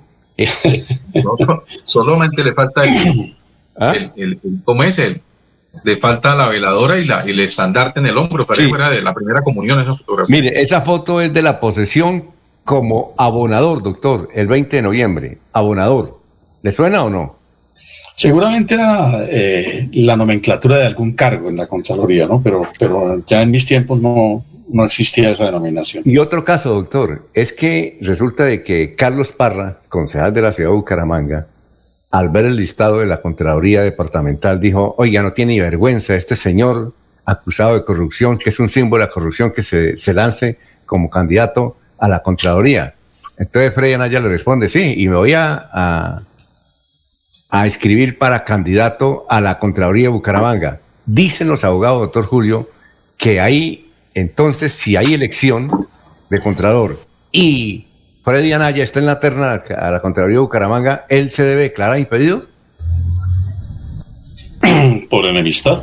No, no, no, por, lo, por el Twitter ese que, que, que lanzó, diciendo, hombre, usted si es un tipo corrupto, ¿cómo se, se va a inscribir como candidato a la Contraloría? No tiene ni vergüenza, más o menos lo que dice Parra. Entonces, que eso eh, lo declara de una vez impedido para elegir Contralor. ¿Es así? Pues el tema es interesante, ¿no? No conozco pronunciamientos en ese sentido tan, tan puntual, ¿no? No- no- En principio no lo vería yo así, Alfonso. Bueno, y resulta que Ferley, que es diputado, también se pronunció contra Freddy Anaya y ese es otro impedido. Pues sí, sí es así, no sé, sí es así. Porque es que varios abogados ya eh, escribieron sobre el particular, mandaron varios mensajes el sábado sobre eso. Bueno, siga. Continuamos, don Alfonso. Juliet Carolina Acuña Merchán. No, Este nombre también me parece conocido. Oscar Darío Vázquez Bautista. sí, claro, el hijo de Darío Vázquez. Saludo para Darío Vázquez, él nos escucha en Acapulco. y el muchacho fue, creo que, contralor, pero encargado, algo así, en Florida Blanca. Muy bien. Reinaldo Mateus Beltrán. Oiga, doctor Julio, este Reinaldo Mateos es hijo del que fue Del tesorero. mayor de- Mateus, del mayor ¿Sí? Mateus, sí, Alfonso. Ah. Creo, que, creo que es él. También ha tenido alguna figuración en algún cargo municipal, si mal no estamos. Reinaldo Mateos era de San Vicente, creo, ¿no? Parece, ¿no? Bueno, eh, siga, Jorge. El siguiente me parece conocido. Alba Lucía Monsalve Niño. No, eh, ella no fue. Ah, no, no, no la conozco. Una, una señora de apellido Monsalvo fue gerente de la ESAN. ¿El gobierno no será ella? No, no. Bueno, Carlos Arturo Guevara Villacorte. ¿no conoce, doctor? No, no lo conozco. Muy bien, continuamos con Walter Maiger Duarte Gómez. ¿Maiger? Sí, Duarte, Walter Maiger Duarte Gómez. Maiger es un apellido, ¿no, doctor Julio? Aquí parece presentarlo como nombre, ¿no? Ah, ya. ¿Quién más? Número cua- 41 y este también es conocido. Manuel Enrique Niño Gómez. ¿Ese quién fue? Fue secretario de gobierno de, de Richard Aguilar, secretario del Interior. Ah, es De San santiagueño. Gil. Ah, sí, sí, claro. Es hijo del magistrado. Sí. Muy Ya. bien. Gustavo Adolfo Villamizar. Gustavo, me suena. ¿Quién es doc- doctor Gustavo Adolfo Villamizar? Me suena. ¿Doctor Julio? No, no, no. Me suena, me suena. ¿Quién más? José Manuel Ojeda Sanabria. José Manuel, no. Sí, él sí ha sido, lo conocí en algún tiempo como funcionario de la licorera del departamento, Alfonso. Mm, ya veterano. Porque Gustavo Adolfo Villamizar no es nuestro amigo Gustavo Villamizar Mota, ¿no? No creo, no, no, No. creo. Supongo que no. Aunque él conoce mucho también de... Sí, es un hombre que conoce mucho de, de administración pública. Fue funcionario de la Procuraduría. ¿Quién más? Continuamos, don Alfonso, con Sergio Antonio Rueda Sanabria. No. Muy bien. Juan Manuel Higuera Avellaneda. No. No. Paola Andrea Meléndez Díaz. No. Freddy Fernando Flores Afanador. Permítame, Alfonso, eh, Juan Manuel Higuera Avellaneda, por supuesto, es primo mío. Ah, sí. Sí. Muy bien. Ah, bueno. Un hombre que se ha dedicado toda su vida al estudio de los temas eh, del control fiscal. Ah, ya. Ha hecho carrera en, la, en, en alguna época funcionario de la Contraloría Departamental y creo, si mal no estamos, que todavía está vinculado a la Contraloría General de la República. Ya. Freddy Fernando Flores Afanador, ya, ¿verdad? No, sí. Ya, sí. Elber Javier Suárez Cortés. Sí, claro. Elber Eh, Suárez, ah, sí, el- señor. ¿Cómo es que llama la emisora? Él nos, eh, nos, nos, nos amplifica el noticiero, ¿no, Iba? Sí, sí, sí, un gran amigo. Sí, claro, fue, eh, no sé si todavía trabaja en el TRO, era el, el- el contador del canal TRO. Fue funcionario de la Contraloría Departamental en los tiempos en que regenté como tal Alfonso. Claro. Desde entonces lo, lo- lo conocemos. Ah, también ha sido muy, muy, muy estudioso y muy dedicado. Uy, a estos conoce bastante, claro. fiscal, sí. Conoce ha, aspirado, bastante. ha aspirado en varias, en varias oportunidades, tanto a la Contraloría Municipal como a la Departamental. Y como al consejo, y conoce bastante, y, y- y sobre todo es buena gente. Y sabe de música. Ah, y Además. sabe, y sabe qué, eh, qué- de qué academia él es presidente, doctor Julio. ¿De cuál? Del tiro al blanco. ¿Ah, sí? Sí. él es un berraco para eso. Del tiro al blanco. Si llega a ser contralor, pon- pondrá a cantar a los alcaldes. ¿no? ¿Qué más? Y si no, tiro al blanco, ¿no? ¿Qué más? Sandra Paola León Díaz, creo que es conocido ese nombre. No sé. Ese como que- Cédula de Barranca Bermeja. Ah, no, no conozco. No. No. Bueno, Nelson Andrés Montero Ramírez. Nelson Montero, el doctor es abogado, No. creo. No lo recuerdo. ¿Quién más? Luis Alfonso Lozano Camacho. Tampoco. Reinaldo Gómez Rodríguez. Mm, mm. ¿verdad? Edilberto Franco Lizarazo. Tampoco. ¿verdad? Este sí es conocido. Ferley Parra Rodríguez. Claro. Todavía es personero de San Gil, ¿o no? Señor. Eh, ¿él todavía es, es personero de San Gil o no? No, creo que terminó su periodo. Él Pues es, el, él es el, el esposo o el novio de la que fue director de la CAS. ¿Recuerdan el nombre? Eh, ¿Flor María? señora. Sí, Flor María. Sí, señor. Flor María. Es angileño, es abogado, claro. Sí, ¿Qué señor. más? ¿Qué más? Jaime Alejandro Padilla Estupiñán. Sí, me suena. Ese es, eh, creo que él es de Onzaga o San Joaquín. Me suena, es pues, de esos sectores, el doctor Alejandro Padilla. ¿Quién más? Héctor, Héctor Bareño Mateus. Claro, ¿usted lo conoce, doctor Julio? Lo iba a mencionar, Alfonso, pero no lo tengo muy Viejo claro. funcionario de la Caja de Previsión del Seguro Social, eh, Vélez, doctor Bareño. ¿Quién más? Ese me parece conocido también. Ludwig José Gómez Peñaranda. Ludwig Gómez, no. Me suena, pero. ¿Quién más? Javier Steve Muelendas García. Maluendas. Maluendas. Ah, Maluendas, perdón, Maluendas. Sí. ¿Lo conoce, Javier doctor? Steve Maluendas García. No, no lo recuerdo, Alfonso. Sí. Y por último, Jaime Enrique Bustos. Ah, Jaime Enrique, no. ¿Lo conoce, doctor Julio? Tampoco. Bueno, eh, Jorge, estos eh, van, eh, los 59, según el cronograma que nos han entrado acá, van a la eh, so- es decir, van a mirar los requisitos, creo que una comisión de la Asamblea, los que no llenen requisitos, luego se presentan a un examen que hace la Universidad Distrital. Hay una curiosidad, Jorge, y es que el mismo día, creo que es el 16 de septiembre, el mismo día, a las 8 de la mañana, es el examen para los aspirantes a la Contraloría de Girón. Doctor Julio, ¿cómo se hace ahí? ¿Ah? Ah, caramba. Sí. Pues ahí sí ya eh, los aspirantes tomarán la decisión. a cuál- Porque no creo que, que, No, pues, no hay que excusa válida en ese sentido, ¿no? De- No, no hay excusa. Entonces, el mismo día, que es una curiosidad. Y la otra curiosidad es que van a, eh, Jorge, van a demandar esa convocatoria por una sencilla razón. Uno de los requisitos, doctor Julio, que tiene esta convocatoria es, el, es que los que se inscriban como candidatos a la Contraloría deben de- de- departamental deben demostrar que el último año estuvieron viviendo en Santander. Eh, entonces dicen que eso es anticonstitucional. No sé, y que por eso van a demandar la convocatoria. ¿Cómo les parece? Pues no lo conozco dentro de los requisitos para, para ocupar el cargo, ¿no? No, pero lo, lo- lo incluyeron dentro de esta convocatoria. Entonces, que van a demandar el- el- la respectiva resolución de la Asamblea.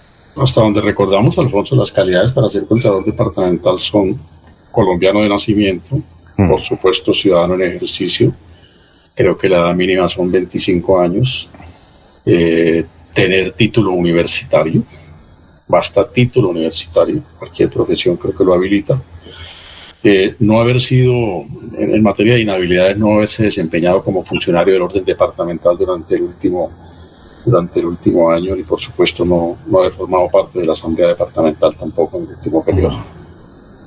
Muy bien, vamos a una pausa y ya está el doctor Diego Tamayo, que nos trae noticias políticas. Doctor Diego, vamos a hacer una pausita. Gracias por estar con nosotros ahí y ya regresamos con usted. Son las 6 y 38, estamos en Radio Melodía.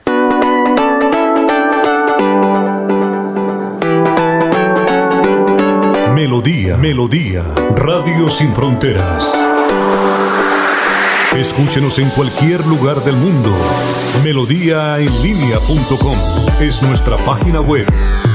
Melodíaenlínea.com, señal para todo el mundo. Señal para todo el mundo. Radio sin límites, Radio sin fronteras. Radio Melodía, la que manda en sintonía. Después de casi 30 años, nos ponemos al día con la doble calzada La Virgen La Cemento. Llega el reto de la historia, la gran inversión, dentro de la cual se invertirán cerca de 80 mil millones de pesos para mejorar la movilidad en el norte de la ciudad. En total, son cerca de 630 mil millones para comenzar a saldar las deudas históricas que nos dejó la corrupción. Conoce todas las obras en www.bucaramanga.gov.co. Alcaldía de Bucaramanga. Gobernar es hacer.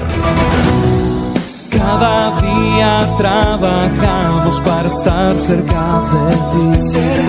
Te brindamos soluciones para un mejor vivir. En Cajasal somos familia, desarrollo y bienestar.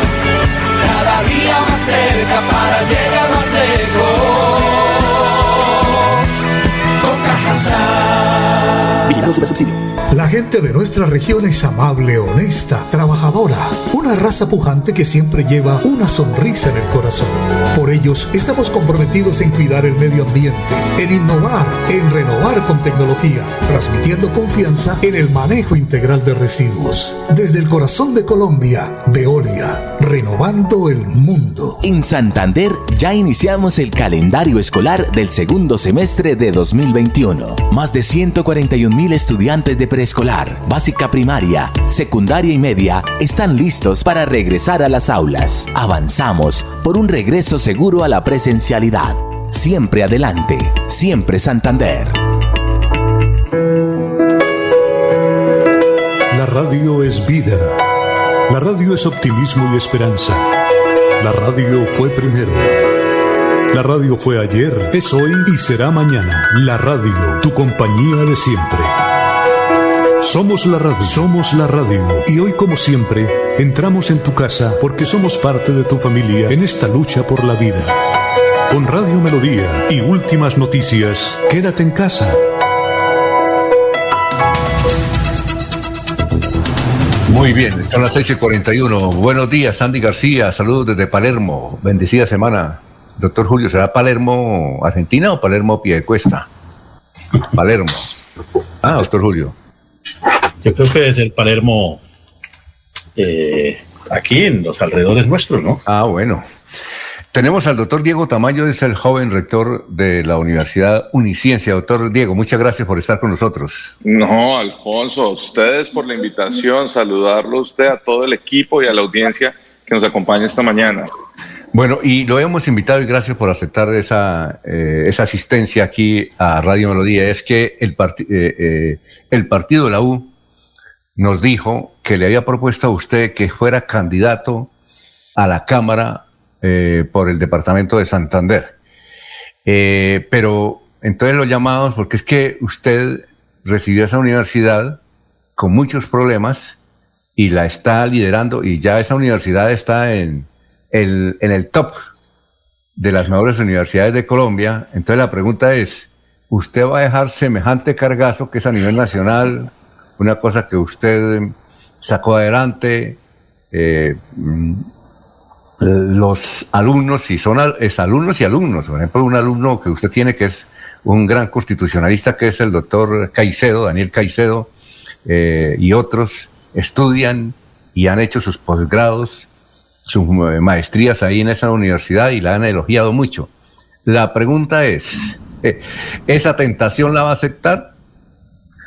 Bueno, arrancamos con toda, ¿no? Yo creí que íbamos a arrancar de forma mucho más tranquila. Pues mire, precisamente hoy esta llamada la estoy atendiendo desde, desde la universidad, porque este ha sido el espacio en el cual durante los últimos dos años, casi que y medio, he tenido la oportunidad de contribuirle a nuestro departamento y a nuestro país, porque como usted bien lo dice, Uniciencia es una universidad que cuenta con presencia nacional, estamos en Bogotá, estamos en Tunja, en Bucaramanga, y hay una pequeña operación en la ciudad de Montería.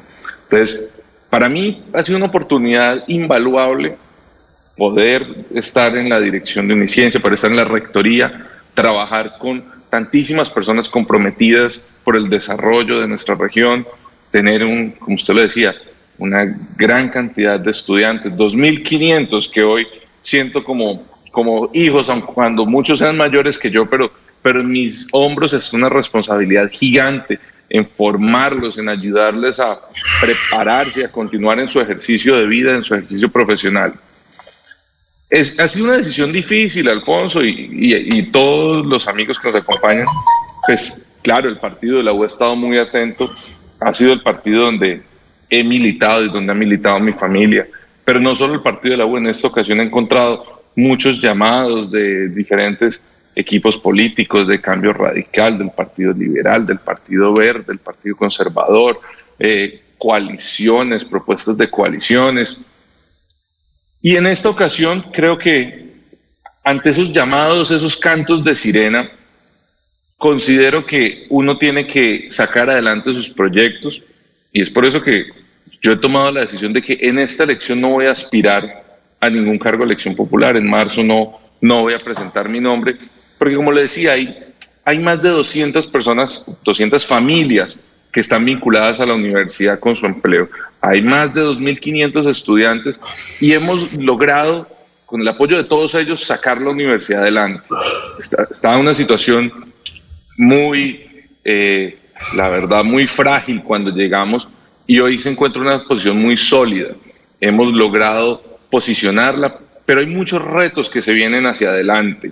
Se vienen retos de eh, más programas, más registros calificados para poder formar en otras áreas a la comunidad. Se vienen más posgrados, porque usted hablaba de un tema importante que es nuestro posgrado en Derecho Constitucional, el cual ha sido extraordinario, en el cual hemos podido, logramos un convenio con la Universidad de La Sabana para que nuestros estudiantes pasen derecho de esa especialización a la maestría de la Universidad de La Sabana, que es una universidad muy reconocida y que fue una muestra de confianza no solo a la gestión, sino al gran trabajo que el equipo ha venido realizando durante el último año con esa especialización. Y, y yo creo que la universidad tiene una gran virtud que es que la universidad no tiene colores de ningún partido político. La universidad es un espacio amplio, es un espacio para que todos construyamos, para que todos participemos, para que en el escenario más puro de la democracia podamos debatir las ideas con altura y podamos buscar las mejores soluciones para la sociedad. Ese va a ser mi rol y en ese rol vamos a estar jugados. En ese rol desde Uniciencia tomamos la decisión de arrancar desde ya, porque Santander es un departamento que si bien es muy importante en votos en cada proceso electoral, pero en los últimos periodos ha estado más bien poco representado o se ha sentido muy poco esa presencia.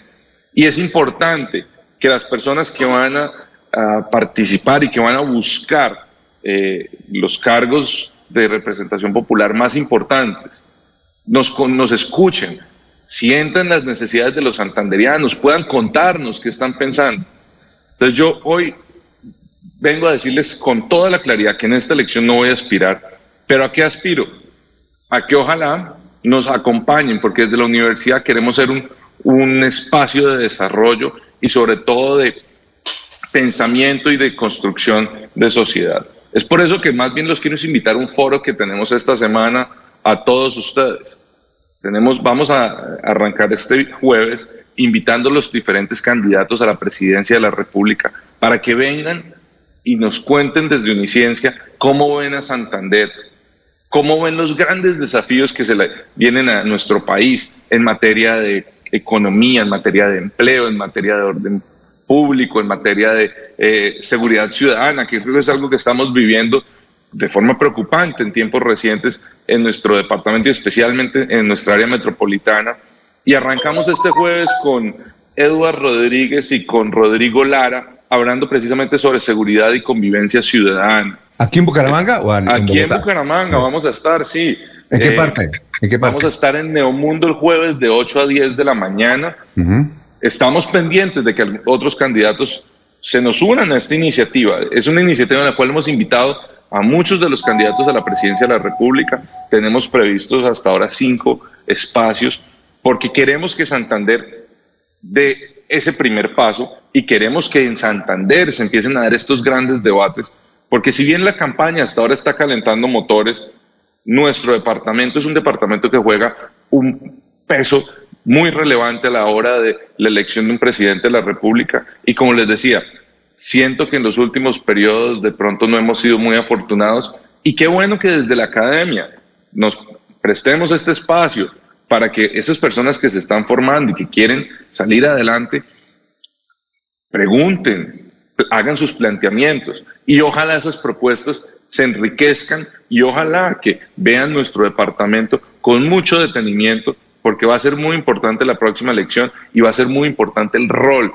que juguemos nosotros los santanderianos para la elección de ese presidente de la República. Muy bien. Aquí, por ejemplo, nos, eh, nos escriben varios. Pedrito Galvis, que dice, yo soy un estudiante de la universidad, bueno, toda la gente, y hay una abogada, dice, no, no de mi nombre, pero dice, pregúntele eh, por la, dice ella que la Uniciencia es una de las universidades en Colombia que más le apostó a la modernización en todo sentido y que ella está contenta es por eso. Que le pregunte eso. Muchas gracias, doctora, que nos escribe desde Barranca Bermeja. Eh, eh, ¿Qué consiste eso? Mira, Alfonsito, nosotros veníamos apostándole a modernizar el esquema, a modernizar la universidad y a plantear un nuevo modelo educativo incluso desde antes de la pandemia.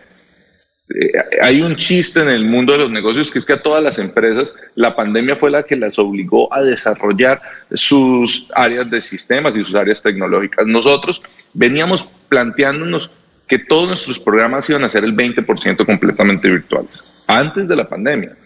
Porque, ¿cuál ha sido uno de los valores de Uniciencia? darle la oportunidad a aquellas personas que por cualquier motivo no se pueden formar.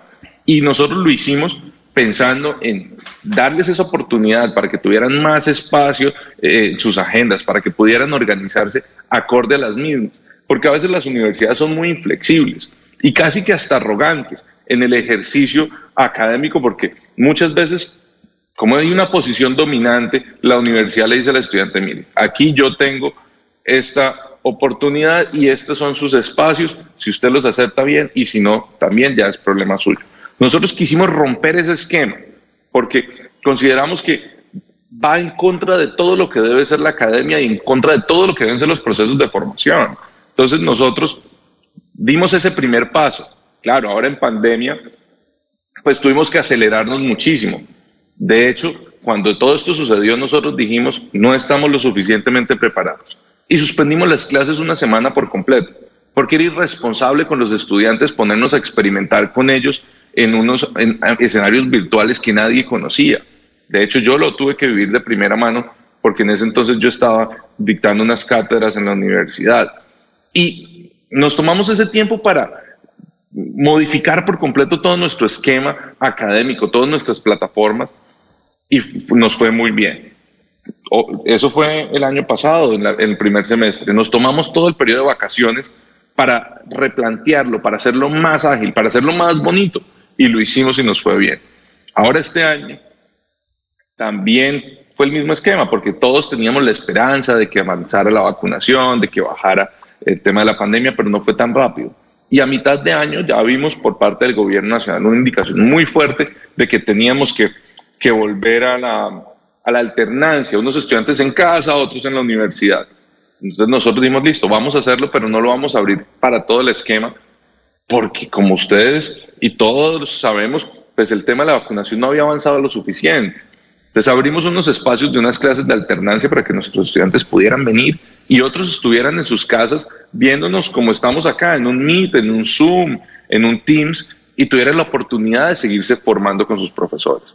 Entonces adecuamos muchos salones, adecuamos la universidad, hemos estado poniéndonos en la tarea de que eh, cada vez este ambiente académico sea más agradable, sea mucho más bonito, que cuando nuestros estudiantes vengan a la universidad, todos se encuentren con una universidad modernizada, se encuentren con una universidad que no dejó perder el tiempo.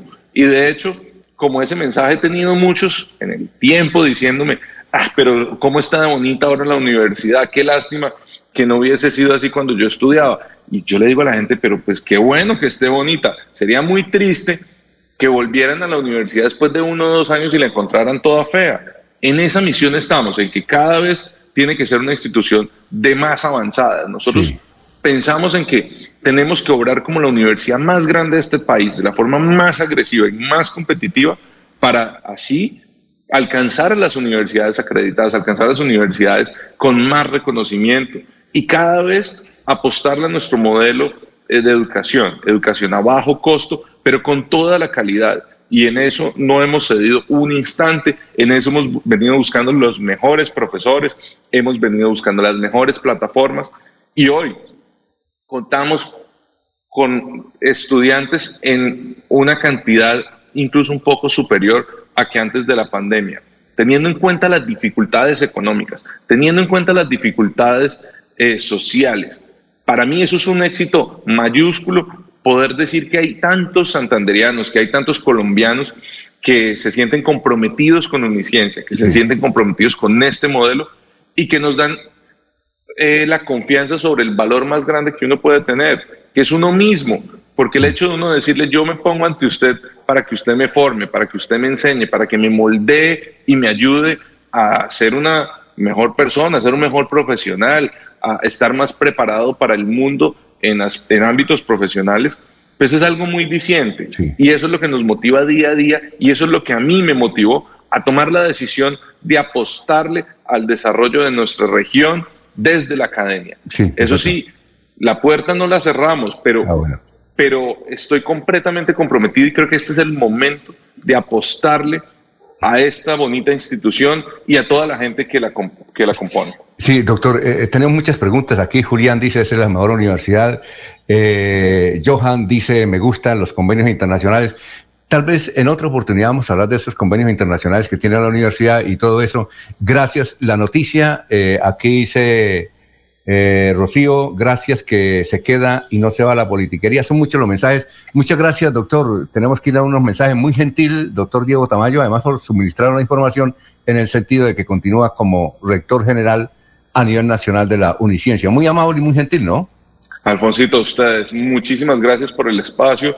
Les envío un abrazo. Espero en la próxima poder ir a acompañarlos en la cabina. Listo. Y muy buen día para todos. Muy bien, perfecto. Son las 6 y 56. Estamos en Radio Melodía. Gran show familiar con Don Gediondo. Este domingo 19 de septiembre en el Pony Park en Mesa de los Santos. Para decirles, mis amigos de la ciudad de Bucaramanga, de la Mesa de los Santos y de todo el departamento de Santander, que nos veremos Dios mediante este domingo 19 de septiembre en el Pony Park. ¡Su merced!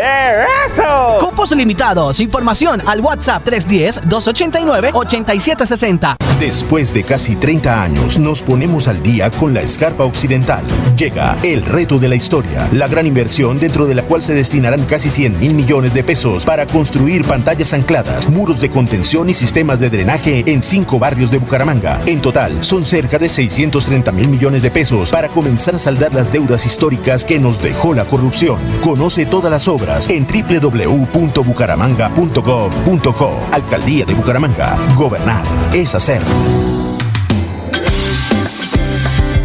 En Futuro Así hemos construido nuestra historia. Somos la gente que busca sus sueños, somos la raza que está preparando un mundo nuevo lleno de esperanza que construye hacia el futuro.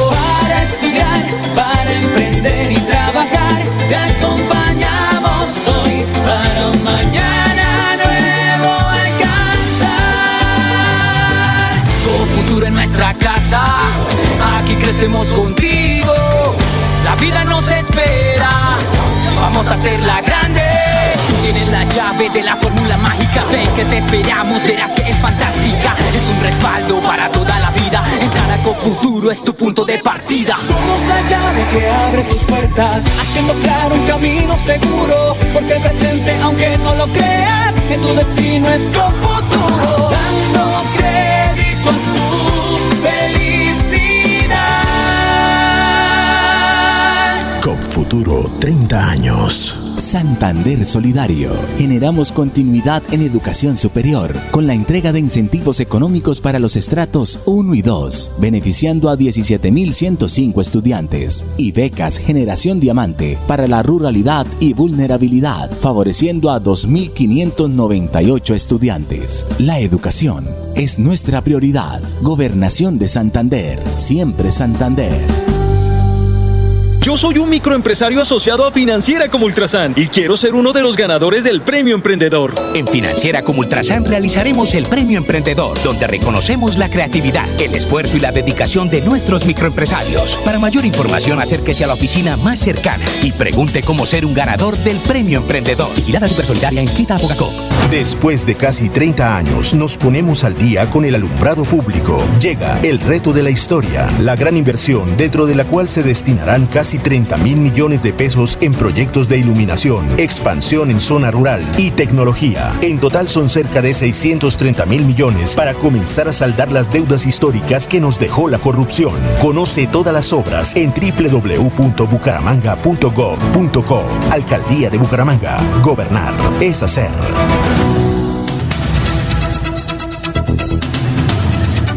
Muy bien, eh, antes de ir con eh, Miami, tenemos estos mensajes. El señor gobernador Mauricio Aguilar eh, Hurtado escribe, a esta hora desarrollamos Consejo de Seguridad con nuestra fuerza pública, preocupados por el aumento de hechos delictivos en inmediaciones de la UIS.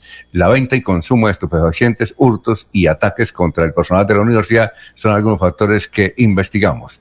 Eh, le estaremos comentando para que Radio Melodía dé a conocer las novedades sobre el particular.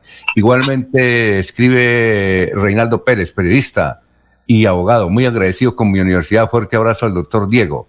Eh, Sergio Torres Barrera, un abrazo a mi alumno de primero primaria y alumno de 11 grado. Desde niño mostraba su talante y garra. Y son muchos los comentarios sobre el particular. Así es que nos vamos con usted, Florentino. ¿Cómo está? Tenga usted muy buenos días en Miami.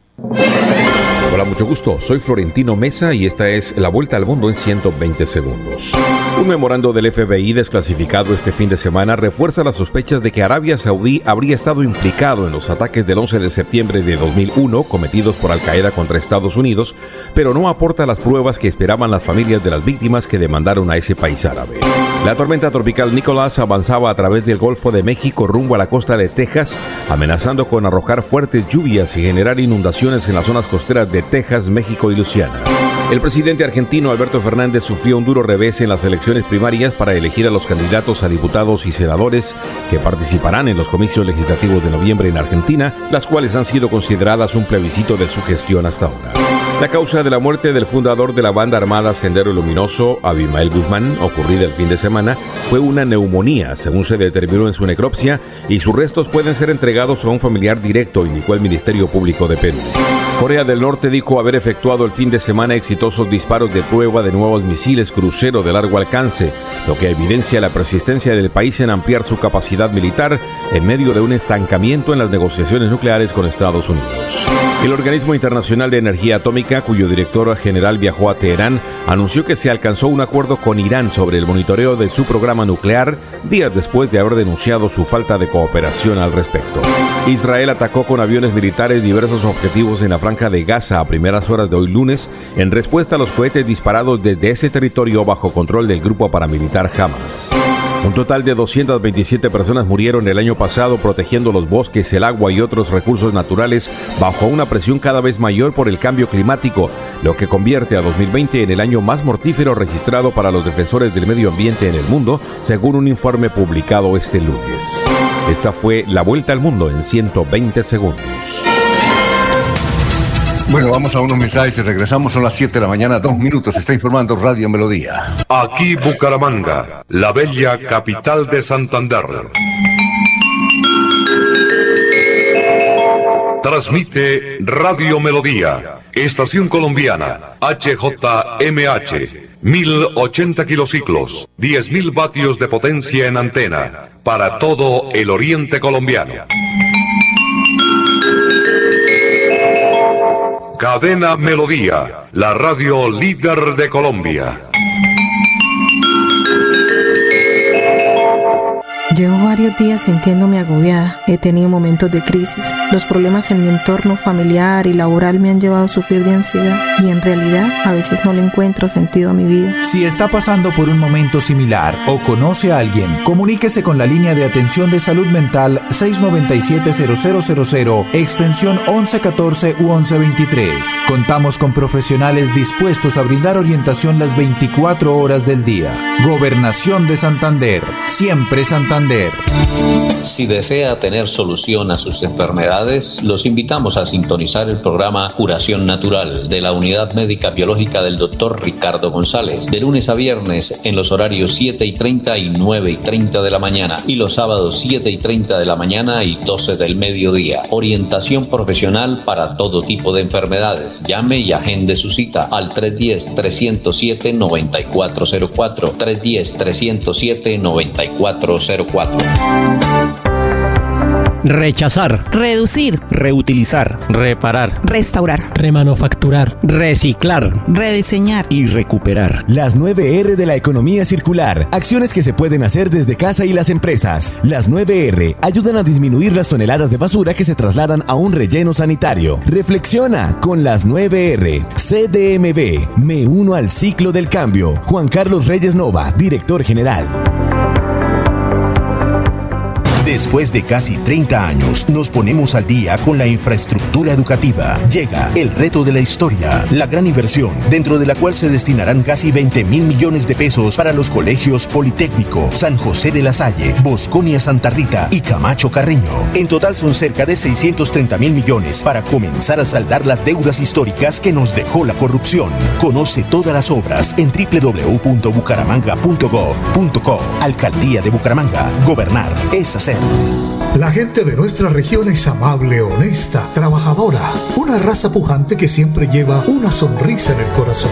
Por ellos estamos comprometidos en cuidar el medio ambiente, en innovar, en renovar con tecnología, transmitiendo confianza en el manejo integral de residuos. Desde el corazón de Colombia, Veolia, renovando el mundo. Imagínese que la gobernación tiene reducción del 80% sobre sanciones e intereses en el impuesto vehicular hasta el 30 de septiembre de este año.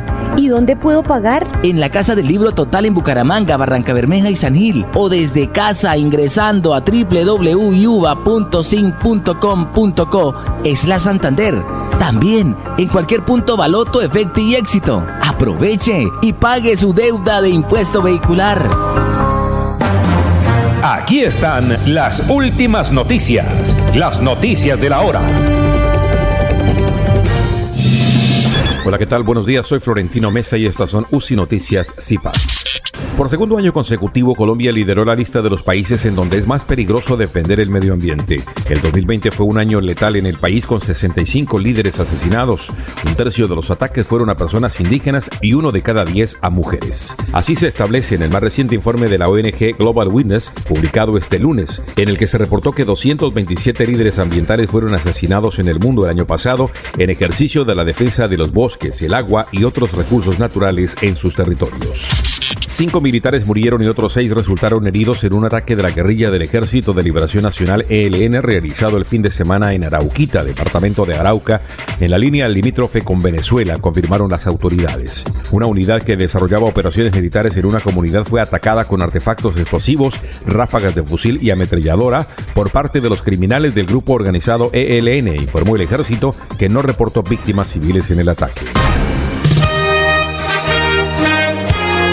Llega este 13 de octubre la decimotercera versión de los galardones heterogéneos Gacetas de Colombia, con el patrocinio de Gran San, Claro Colombia, Servientrega, Pirotécnicos El Vaquero, Efecti, Fede Palma, Cámara Procultivos de la Andy, Chocolates Perfetti, Artes y Bronces, Significamos Comunicaciones, Trofeos a Rodríguez, Universidad La Gran Colombia, Diario La República, Latin Culture and Arts Miami, Revista Mi Nación, Imagen Segura, Red de Prensa Colombiana e Internacional, El Heraldo de Barranquilla, Image Press, La Opinión de Cúcuta, Laboratorios Valencia García, Manizales, Sistema Informativo de las Américas CIA, Restaurante Ramonas Vía Duitama y UCI Noticias. Galardones heterogéneos Gacetas de Colombia.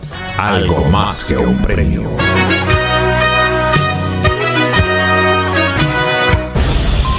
Las elecciones primarias legislativas en Argentina propinaron un fuerte revés al gobierno del peronista de centroizquierda Alberto Fernández al resultar los candidatos de la opositora Alianza de Centro Derecha juntos los más votados de cara a las elecciones de medio término del próximo 14 de noviembre.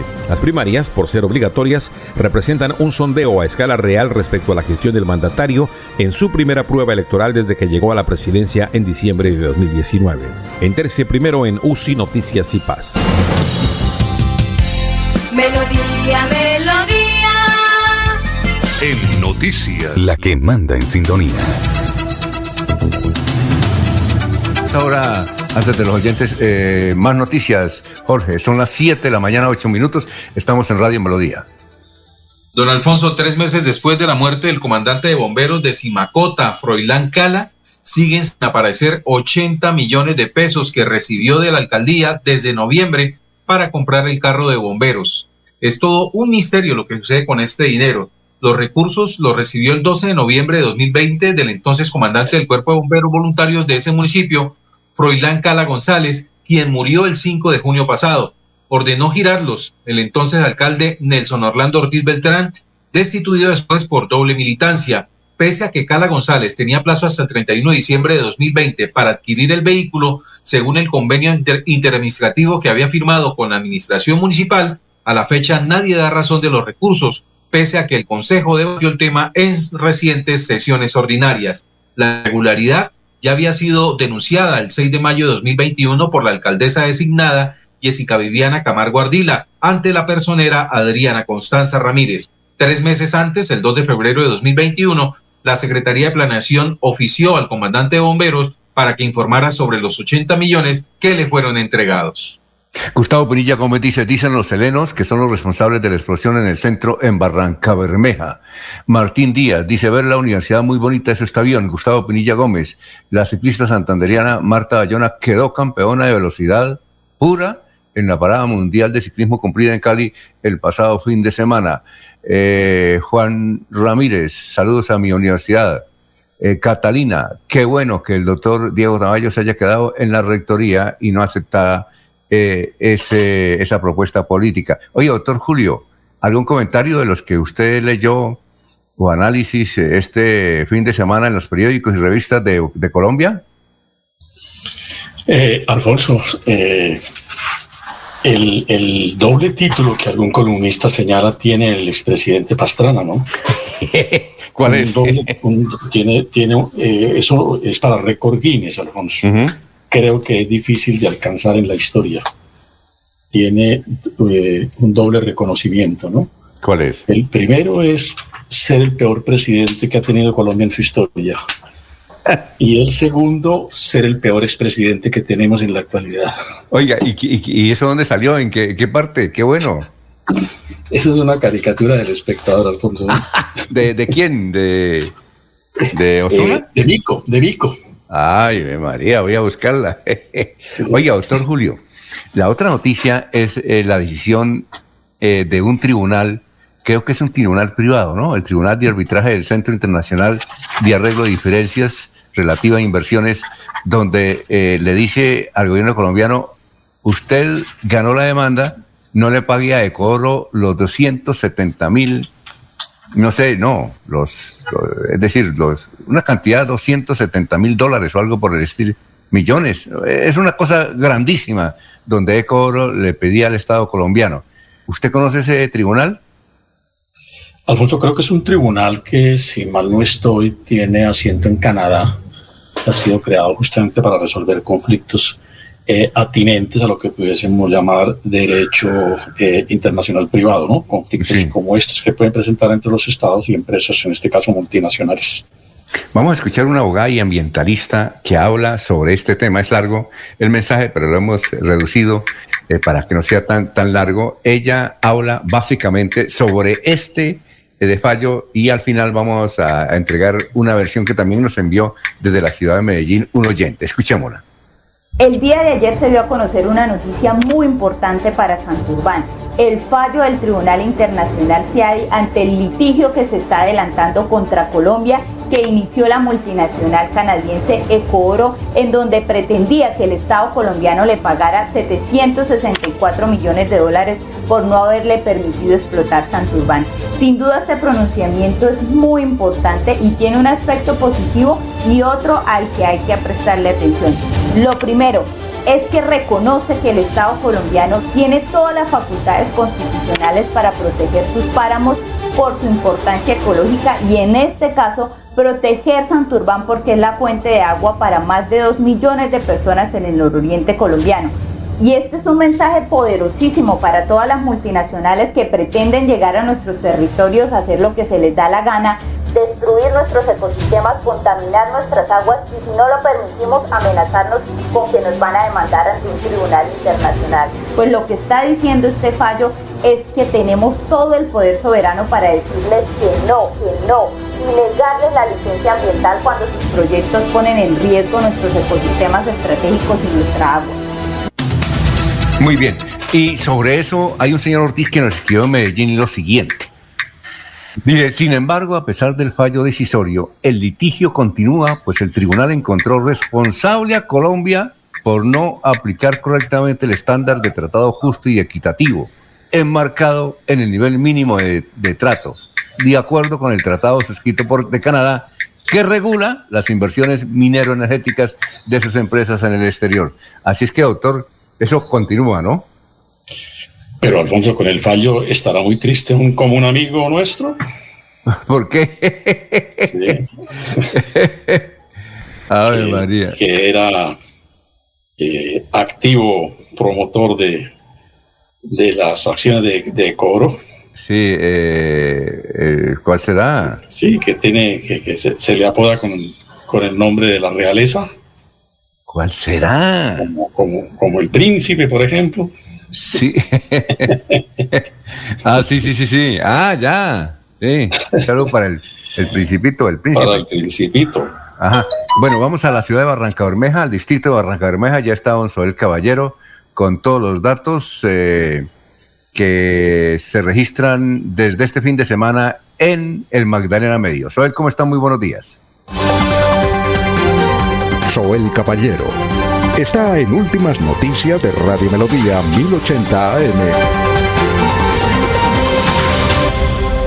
Buenos días, Alfonso, para usted, para los compañeros, igualmente para todos los oyentes. Entre la noche del domingo y la madrugada del lunes ocurrieron fuertes explosiones en el campo petrolero Las Infantas del Corregimiento del Centro en Barranca Bermeja. Tras los sonidos de las explosiones comenzaron los incendios en zonas cercanas a los pozos. Las autoridades investigan si esta emergencia está relacionada con algún tipo de atentado. Según un comunicado enviado por Ecopetrol, de la Cien Infantas de forma preventiva paró las operaciones en los pozos cercanos donde ocurrieron las explosiones. Por otra parte, tropas del Batallón Antiaéreo Nueva Granada, en coordinación con efectivos de la Policía Nacional y también integrantes de la Fiscalía General de la Nación propinaron un fuerte golpe a la estructura terrorista del Ejército de Liberación Nacional, capturando a alias Perra, Pisco y Luisa. Quienes estarían relacionados con los ataques terroristas a la policía en el año 2018, donde fueron asesinados tres policías y uno resultó herido. Los capturados fueron dejados a disposición de la Fiscalía General de la Nación por los delitos de homicidio agravado, homicidio en tentativa de terrorismo y concierto para delinquir, donde un juez de la República de Colombia les dictó medida de aseguramiento en centro carcelario. Noticias con las que amanece el distrito continúen compañeros en estudios en últimas noticias de Melodía 1080 AM. Después de casi 30 años nos ponemos al día con la doble calzada La Virgen La Cemento. Llega el reto de la historia, la gran inversión dentro de la cual se invertirán cerca de 80 mil millones de pesos para mejorar la movilidad en el norte de la ciudad. En total son cerca de 630 mil millones para comenzar a saldar las deudas históricas que nos dejó la corrupción.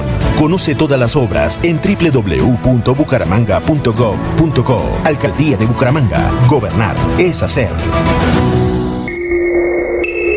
Sé que no me ves que me sientes lejana, pero también conozco tu fragilidad. Por eso siempre te he protegido. Hay rayos y energías que te pueden dañar. A cambio solo te pido un respiro, pues tu contaminación me está debilitando.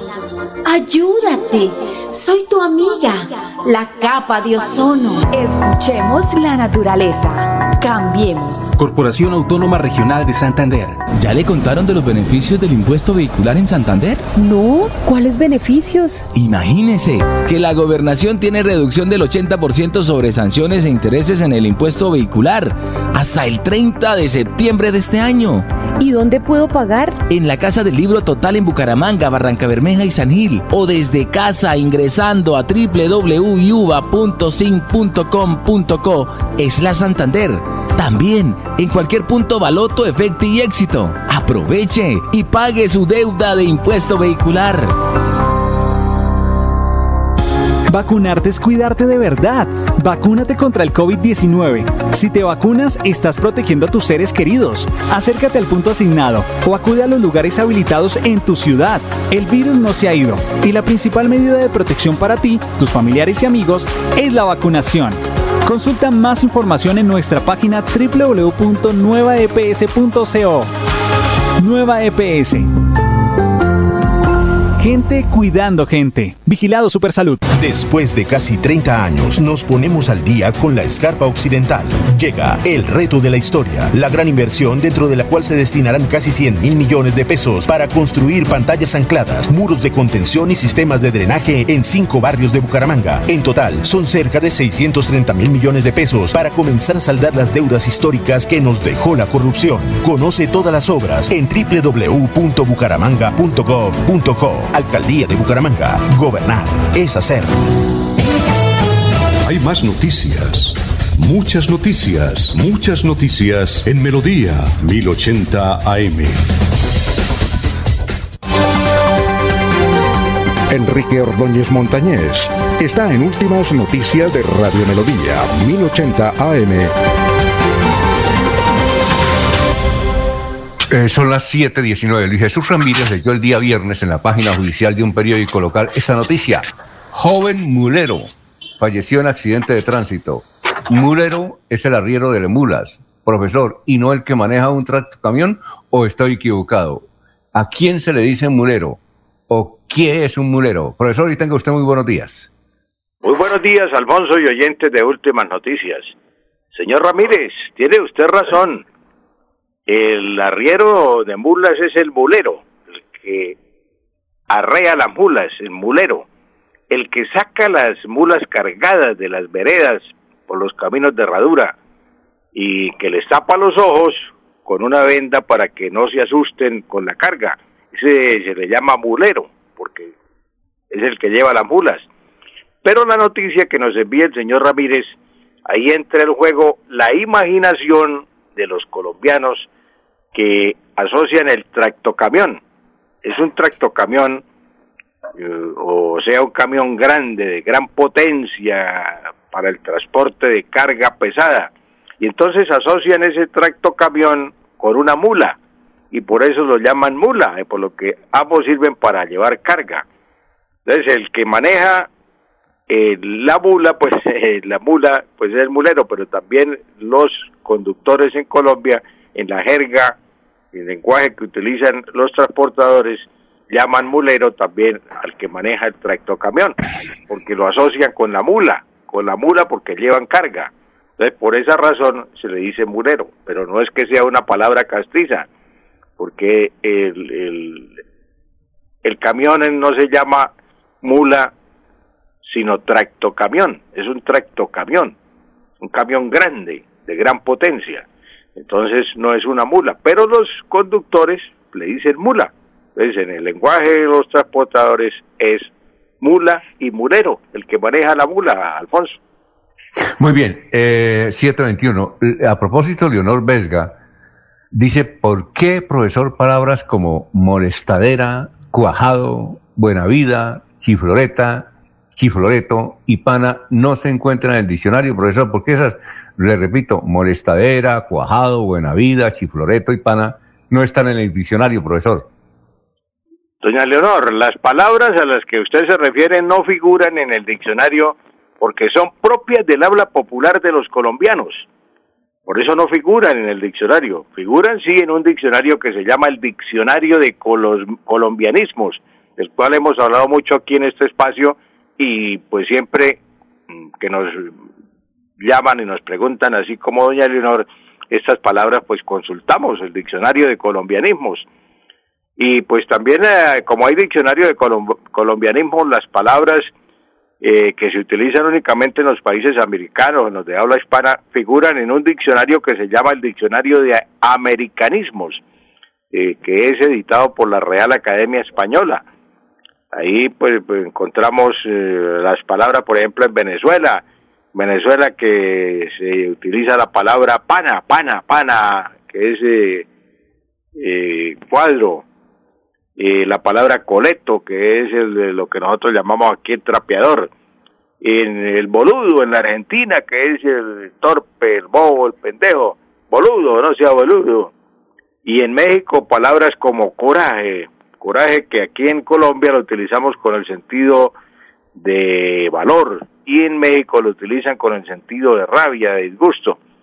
Pero las preguntas que, que hace doña Doña Leonor, pues eh, sí, aquí utilizamos mucho la molestadera, molestadera, cuando una persona causa molestia continua a alguien, entonces decimos, deje la molestadera.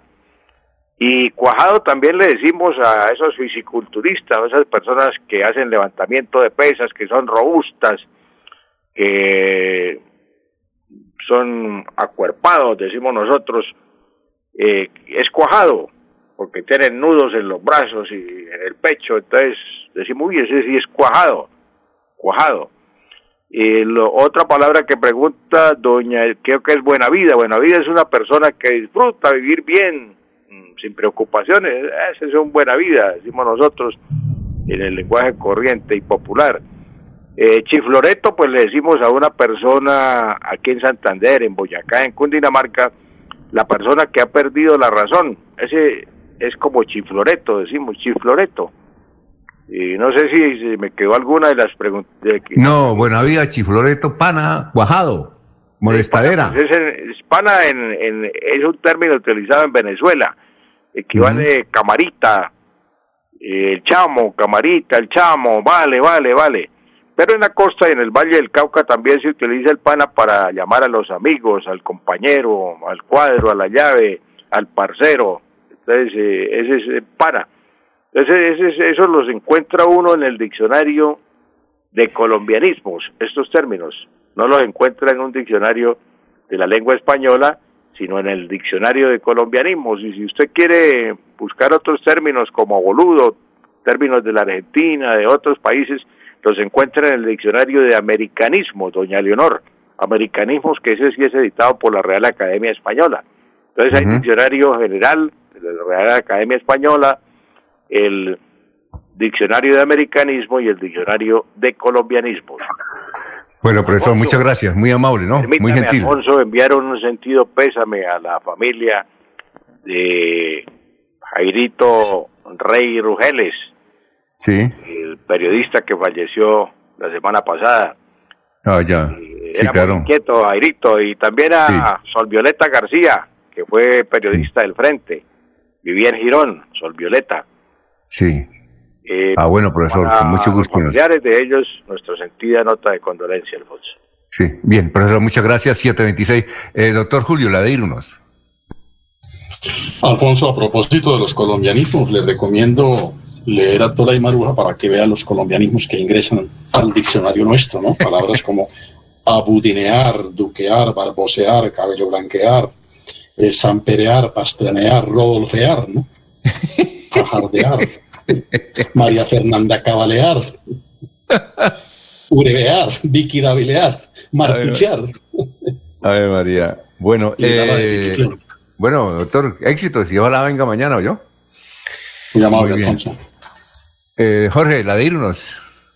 Don Alfonso, a partir de las 10 de la mañana de hoy, eh, la Asamblea Departamental se reúne para debatir y estudiar en tercer, eh, en tercer debate el proyecto de ordenanza número 044 y clausura de las sesiones extraordinarias de la Duma Departamental.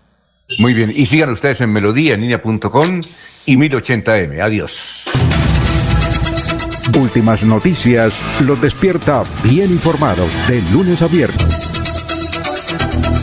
En todas las áreas de la información regional, un periodista de Últimas Noticias registra la información en Radio Melodía 1080 AM y en melodíaenlínea.com. Director Alfonso Pineda Chaparro.